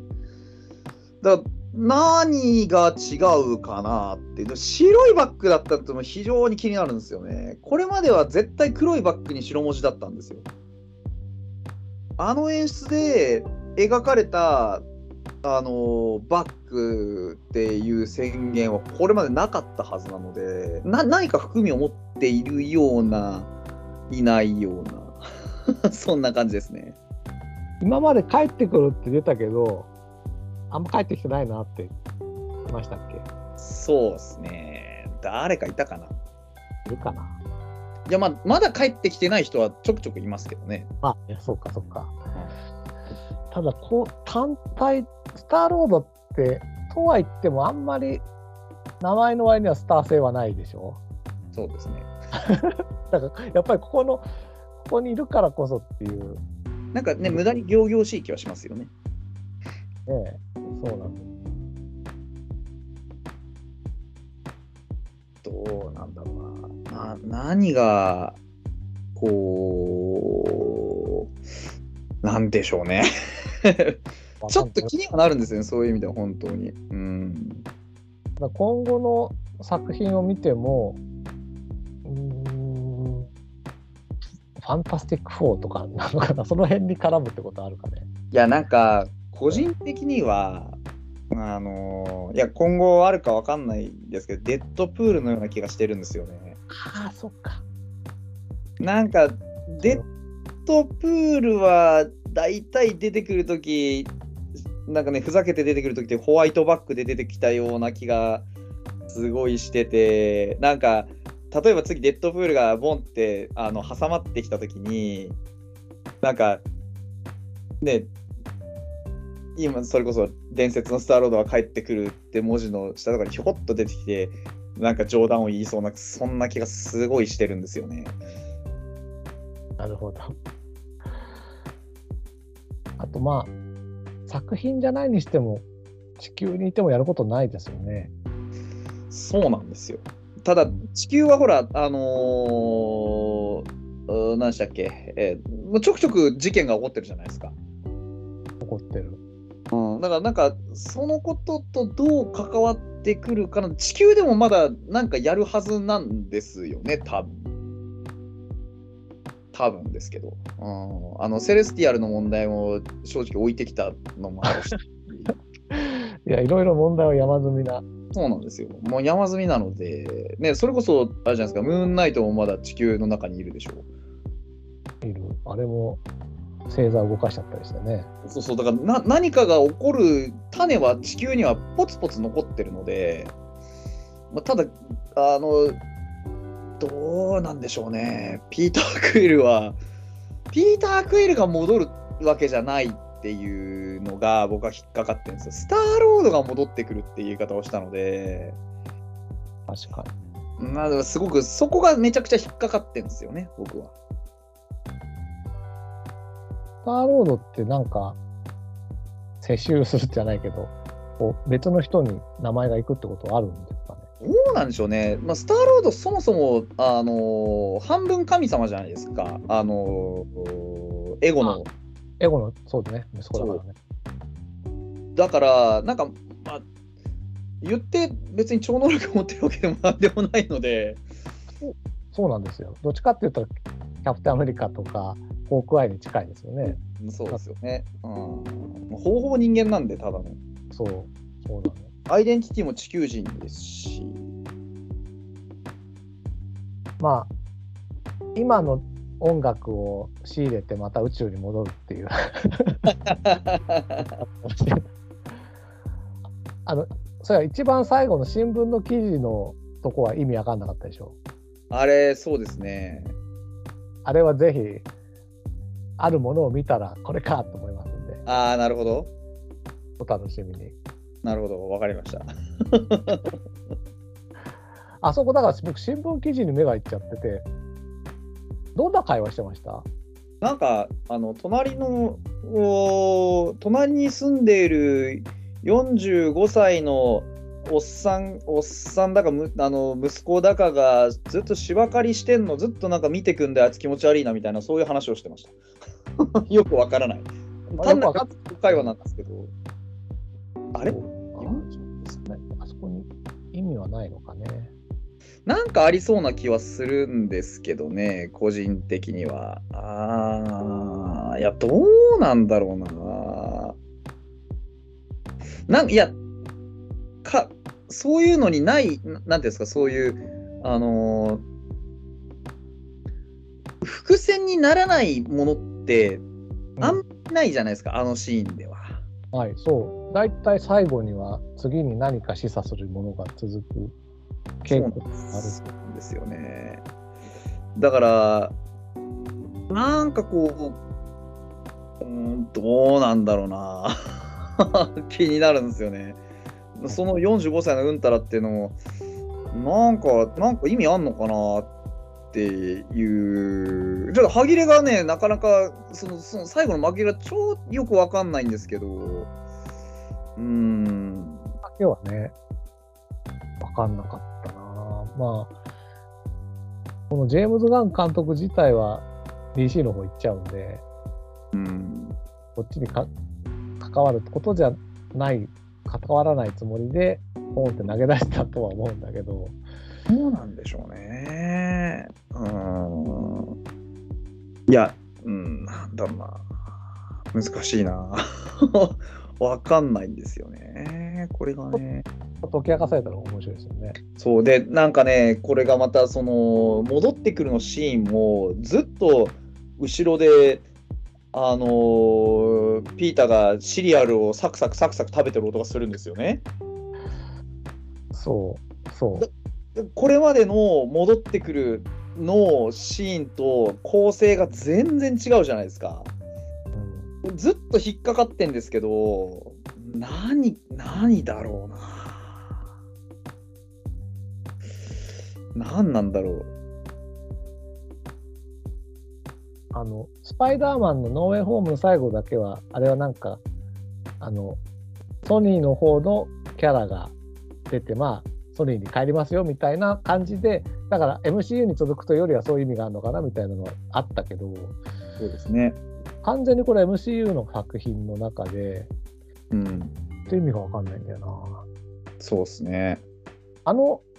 あれは義理のお父さんっていうことになっていいんだよね。なるんじゃないかな。出してますよね。うん。わかんない。本当だから、何に続くかすらわからない。そうなんです。あそこはね。なんかこう、こうふわっとコミカルに終わったので、なんかある気がするんですけど。うん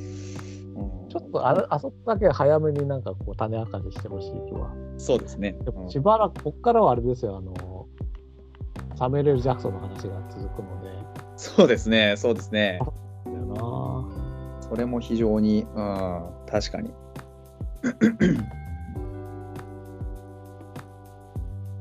あれ？いや、うん、まあ、多分結構シリアスなシーンがまた続いていくんで、そういう意味で。う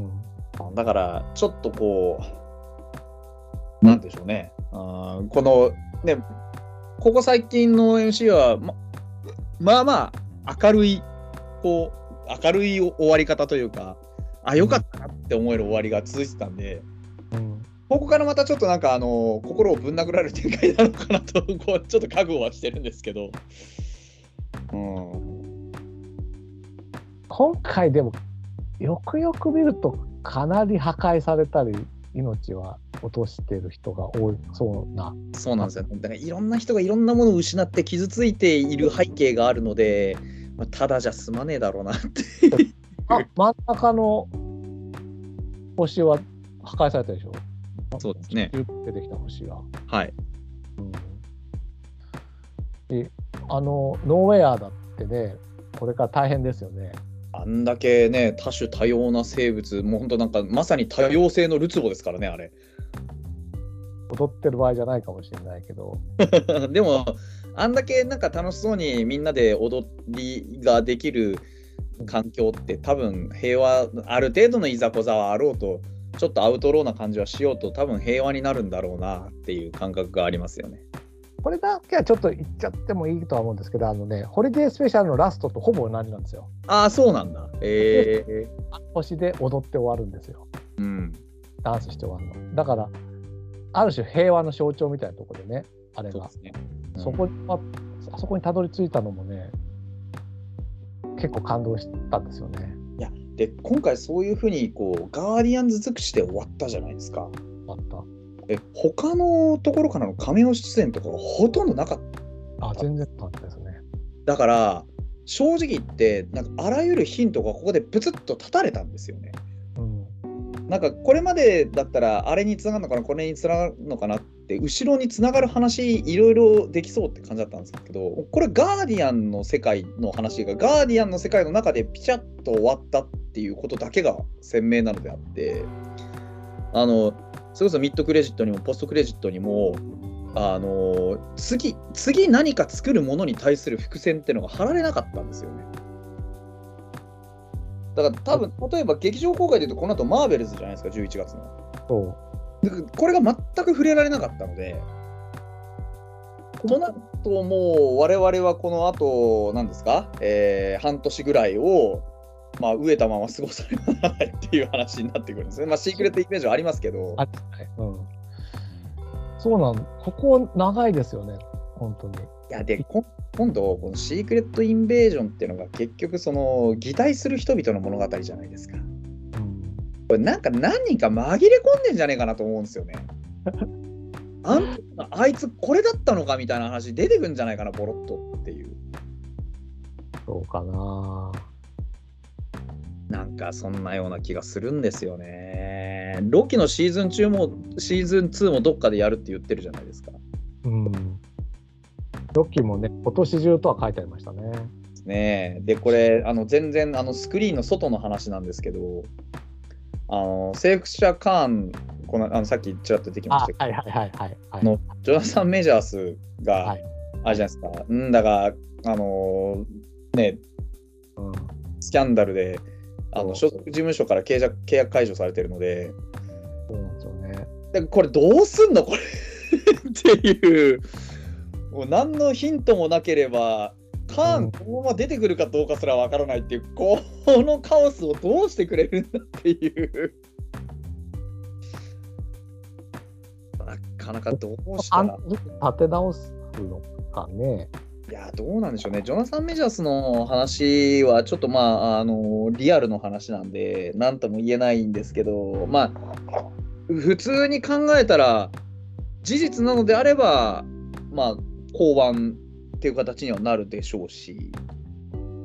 うん、まあ、事実じゃないとするのであれば、あのあれですね、インクレディブル・ハルク方式を用いるしかないんじゃないかなと思いますけどね。しれっまあとねね、人が変わってるけど、同じ人物ですよっていう扱いにするのか。まあ、缶自体の設定もまだよく分かってないので、そうですね。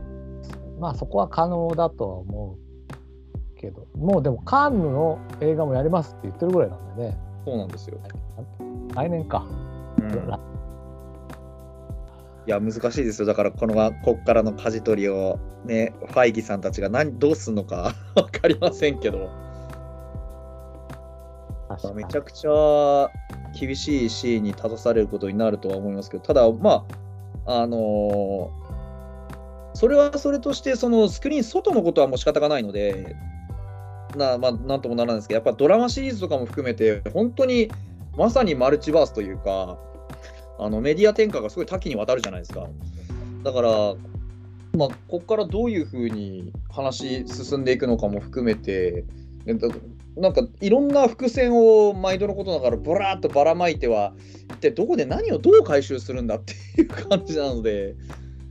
難しいですよね。一番やっぱりこう気になるのがそのこれまでこのフェーズでやってきたあ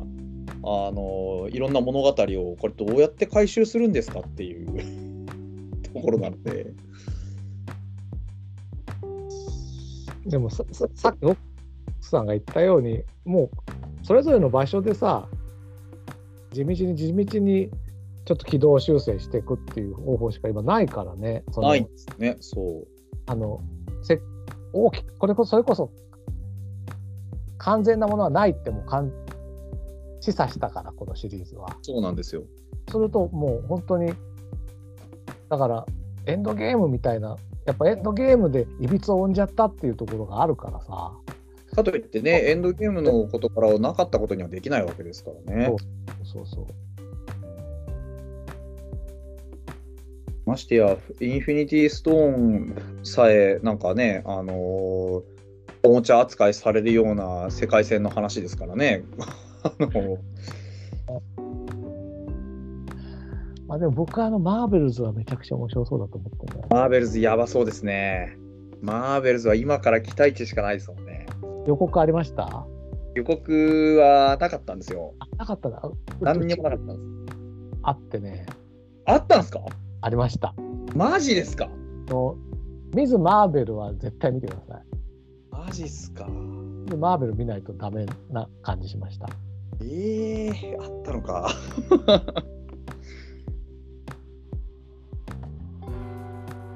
あのもちろんあああの人の名前なんだっけ？サミュエル・エル・ジャクソンの名前なんだっけ？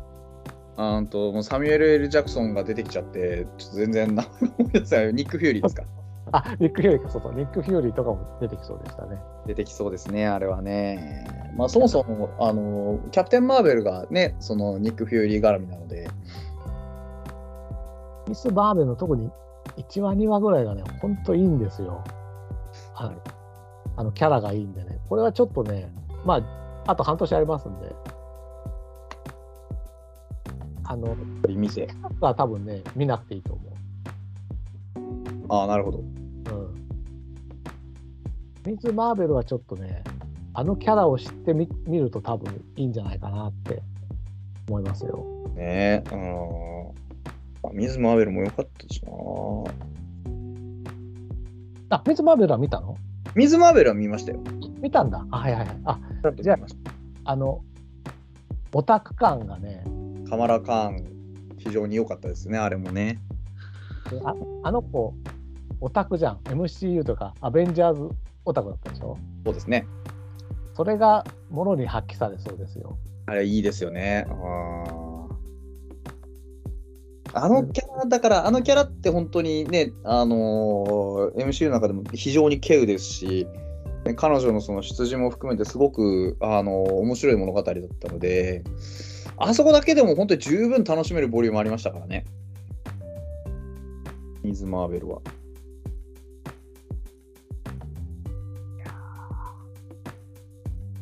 としばらくはシークレットイベージョンが6月末からのようなのでそうですね。あとだからでもさエコーとかロキシーズン2とかアイアンハートとかも今年やるって書いてありましたよいや、そうなんですよ。できるのかね？どう？いや欲しいのはロキとアイアンハートですいや、けど、そうね、、ロキ、ロキなんですよ、ロキ。とにかくロキなんとかせえと。あれ早くしないことには何も進まんぞっていう。多分ロキでマルチバースの方が進んではい。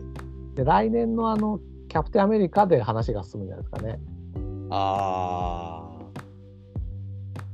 マーベルは単体な感じするんだよな。ここ今回みたいな感じで。ー、あー、なるほどな。あるかもしれないですね。我々みたいにどうなのどうなのって言わせたいのよ。1年間ぐらい。そうですね、本当に。せっかくアイアンマンで方向見えたと思ったんだけどね。うん。なかなかすみませんな。いや、本当ね、なんか本筋のところがなかなか進んでこないんでね、だからアントマンでだいぶこう進んだなって感じはあるんですけど、まだね、その結局、ロキ、ロキから始まる物語みたいなもんですからね、今回のは。そこからの流れがなかなかね、こう、やきもきさせますね、本当にね。そうね、ロキ見たいね。うん、ロキ見たいですよ。じゃないことにはちょっともう分かんないわ。ロキ、これでなんかもやっとしたまま終わったら納得しないですからね。本当に。本当よね。ね本当だから、なんか、なんでしょうね。その、いろんなその原作ネタつながりとかっていうのも多分ちょくちょく出てくると思うんです。うん。まあ、最後のうーんとシーンもそうなんですけど、あのーなんだっけ、えっと、ロケットがリーダーになってからのガーディアンズが出てきたじゃないですか。出てきました。あそこも結構、その、原作ネタつながりっていうのがちょくちょくあって、えー、あの、さっきキャプテン・マーベルの話が出たんでちょっと思い出したんですけど、あの、なんだっけ、ハイエボリューションのとこから、あの、子供を救出したうちの一人が、ね、なんか、あの、加わってたじゃないですか。うん。あの子、あのファイラって言うんですけど、で、あの、原作のコミックに、うんえっと、ファイラ・ベルっていうキャラクターが出てきてるんです。はいはいはい。あの僕、あれ、ファイラってなんかいたかなと思って調べたんですけど、いるんですよ。うんで、えーあのーファイラーベルっていうのが、原作の設定だと、あの初代のキャプテン・マーベルがいるんですけど、そのん。初代キャプテン・マーベルって名前がマーベルっていうんですけど、そうなんだ。えその子の娘なんですよ、ファイラーベルっていうのが。で、あの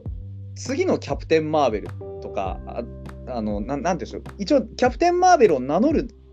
人だったりするんですそのファイラーベルっていうのは。うんうん。だからこうなんかキャプテン・マーベルとつながる何かがあるとしたらここかなっていうところでマーベルっていう名前自体はあのキャプテン・マーベル2019年のキャプテン・マーベルでクリージンの科学者として名前が出てきたんですよねうんうんうんでなので多分クリージンの科学者の娘っていうことには多分今回のそのファイラーはならないので。間違いないあの出自がハイエボリューションに作られたってことになってるんで今回のファイラーはうんただ、なんかあのキャアダム・ウォーロックが今回あの名前と存在感はほぼ同じなんだけど中身が全くガラッと変わったみたいなうん。あの感覚で出てきたのみたいに多分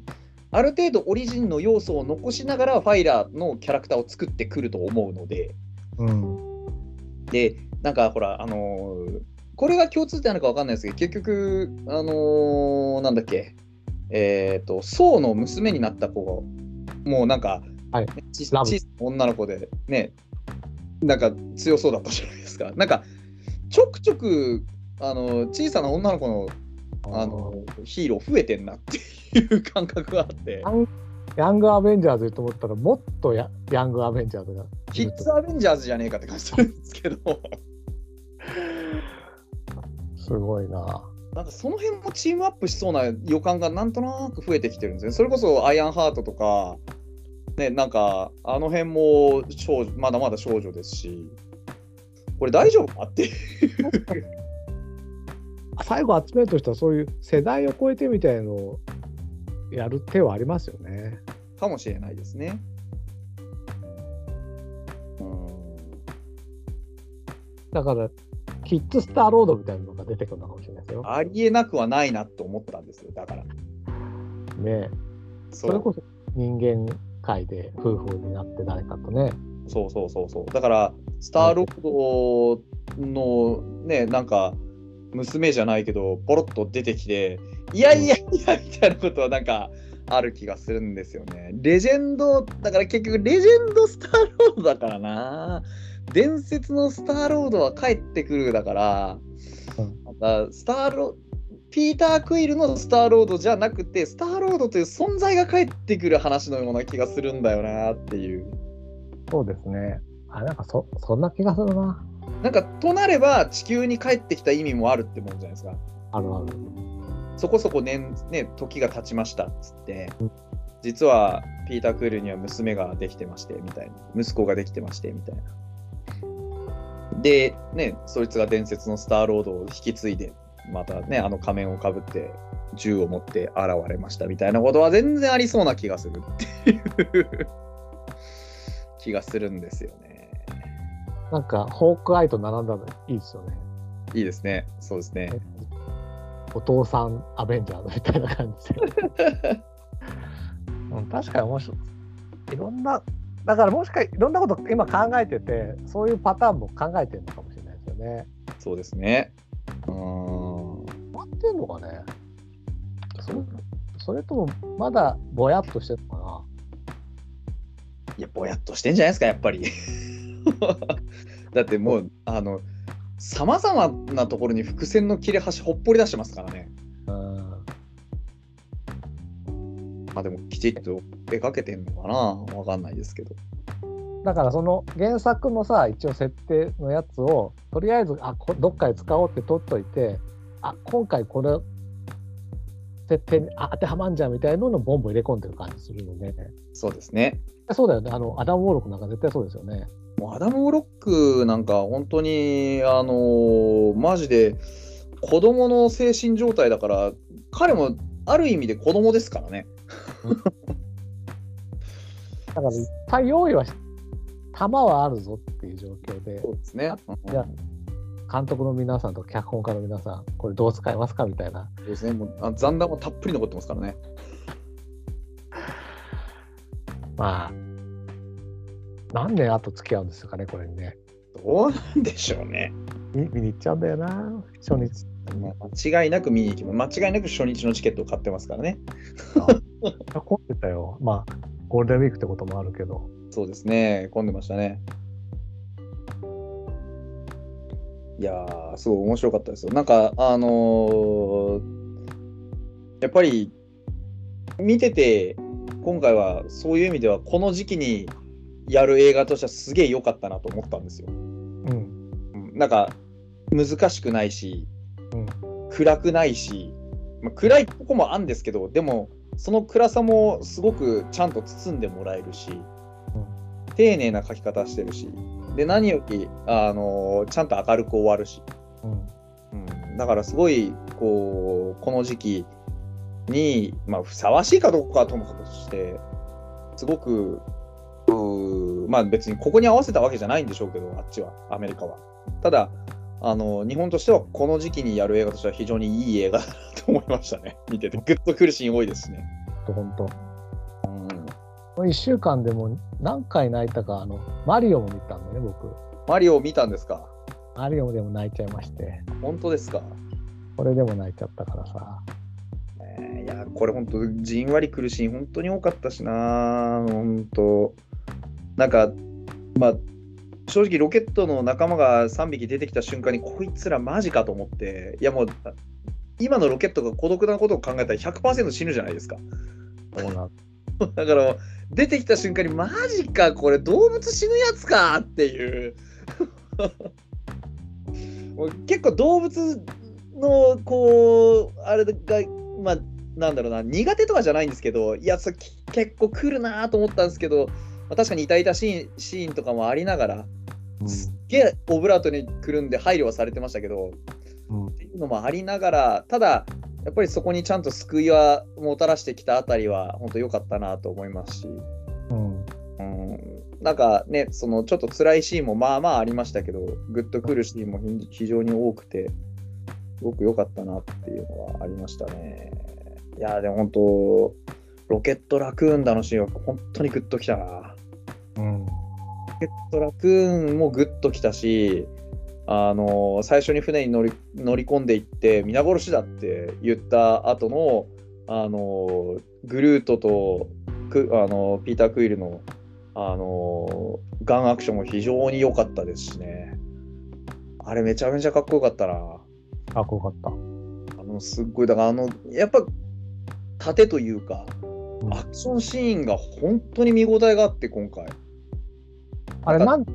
3D で見ました？3D で見ましたね。僕ね、撮れなくて、でもさ、かかなり奥行きのあるアクションしてたじゃん。だからすごかったです 3D 感良かったんだろうなと思って。3D の方が良かったかもしれないですね。あれ 2D で見るとどどうかは僕わかんないですけど、3D で見ると、それこそあの最後の、あの、なんでしょう、えっ、と、ガーディアンズ全員で戦うシーンっていうのは、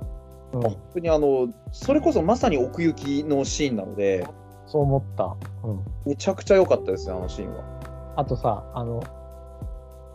ピーターがこう帰ってきそうで、こっちに来るなと思ったら、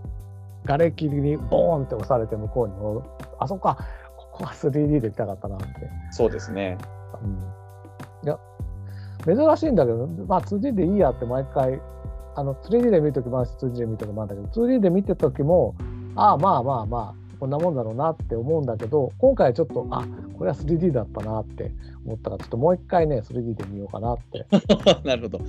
いや、あのー僕、毎回 IMAX で見たいんですよ、とにかく。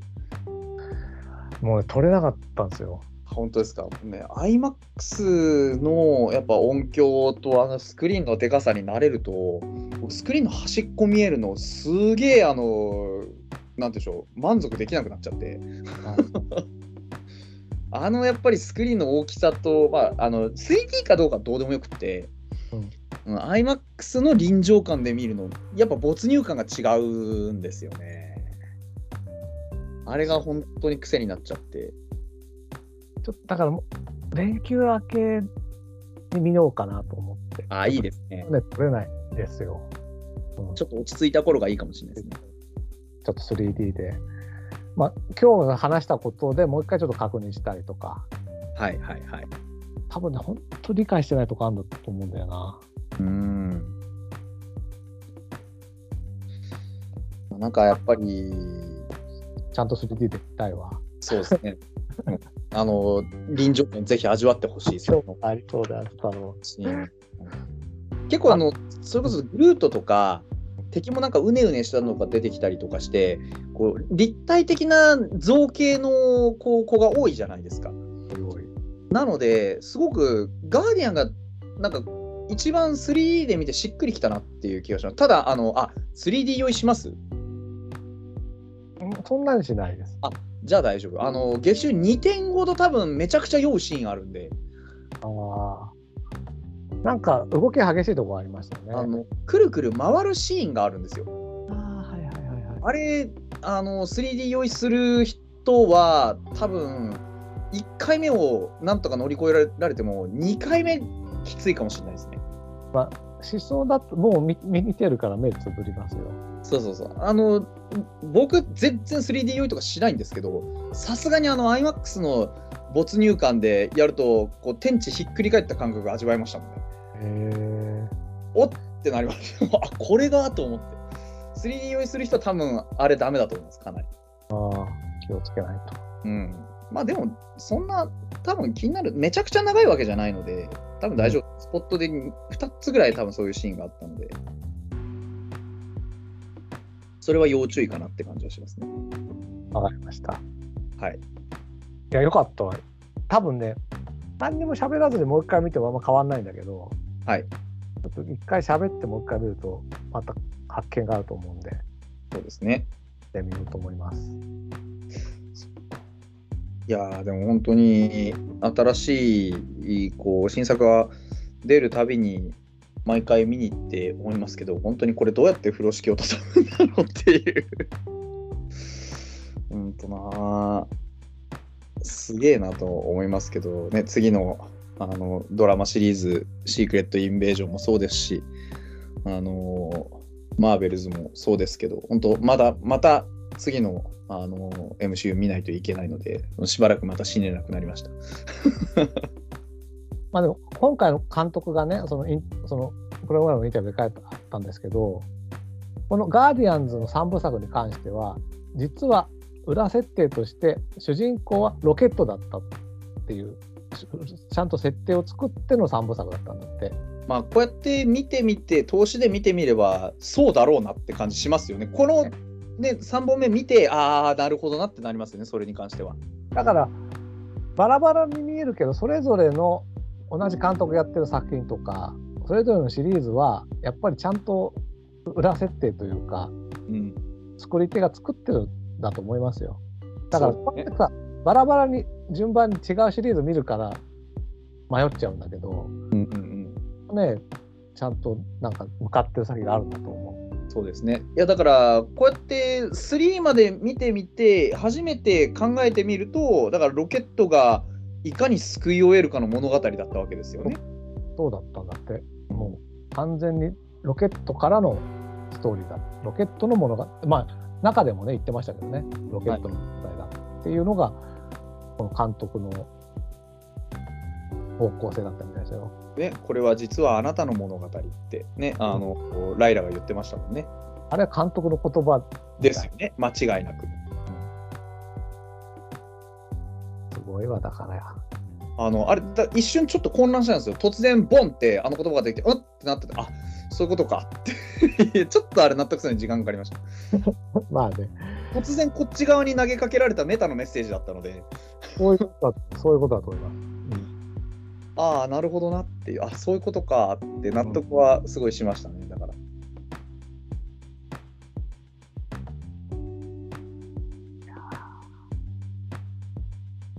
そんなとこですかね。そうですね。ねいや、本当に今回もまた、あのーいいシーンが、まあちょっと今回僕、あんまり、あのー本当こうタイミングもタイミングなんで、あんまり他の考察とかに手を染めてないあそうか、うんちょっとそういったところもまた鑑みながら、いろいろ噛み締めてみたいなとは思ってます。あの、ま、なんか気づいたことあったらあれですよ、あの、一人いろいろ語りたいラジオでも。そうですね、なんかあればプラスして出します。そうですね、はい。次は、それは11月か。そうですね。映画は11月ですね。一応、なんか途中ドラマ喋りたくなったら喋りましょう。あ、そうですね。やりましょう。シークレットインベーションはね、どんなかわかんないから。そうですね。うん、ロキだよね。ロキですね。ねロキですよ、ねえのかな。うん。ロキだけでもいいから、ちょっと早めにやっていただけると非常に助かるんですけどね。気になるからね。やりましょうん。いや、なんだって、僕、個人的に本当、あの、なんでしょう、本当ちっちゃい子なんですけど、ロキの恋路が気になって仕方がないんですよ。う。これうんあ結局ね、あの、女版ロキとどうするんだよ、お前らの関係はっていうのが。あれは、差ってあんのかね？あれどうなんですかね？あれ結局、いやそれ成立すんのかどうかも含めて、ちょっとどうすんのそれ？っていう、そんなところで、だって自分だよ？っていう、そう。あれも含めてちょっとこう、すっごい気になっているんですよね。また、あの、女はロキは普通に可愛かったからな、あれな。確かにね。ね、っていうのもあるので、めちゃめちゃ気にはなってるんですけど、それはね、あの、おいおい必ず明らかになるだろうというところで、まあ、今日はこの ね、あの、素晴らしいガーディアンズ・オブ・ザ・ギャラクシーボリューム3、本当、まあ、なんて言うんでしょうね、まあ、大団円を迎えたかどうかは、まあ、人によって異なるかもしれないですけど、僕は本当にこれ大団円だったと思うし、非常にいい、ね、終わり方、いい作品だったなというふうに思っているので、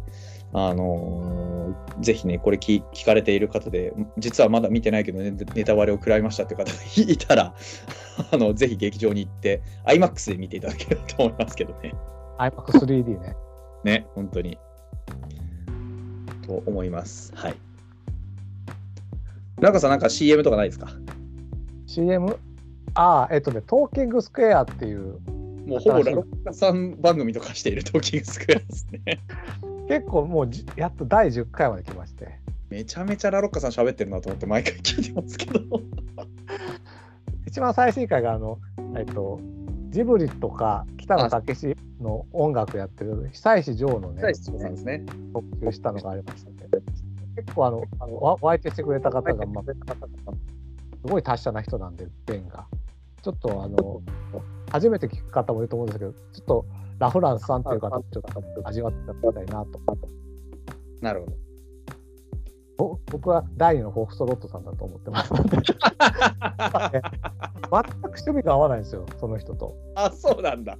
なんとか見つけたのが久石譲だったっていう。なる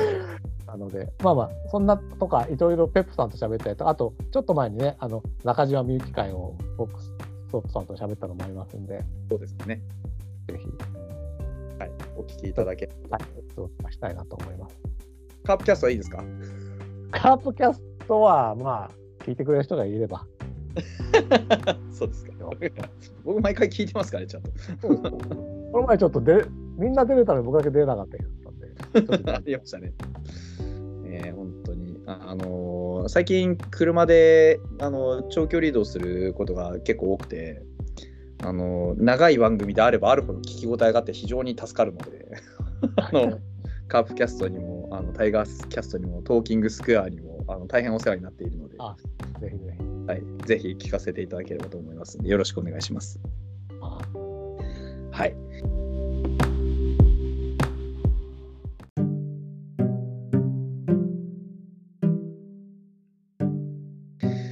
じゃあ、あの、ジャスト2時間ぐらいということで、何喋った？はい。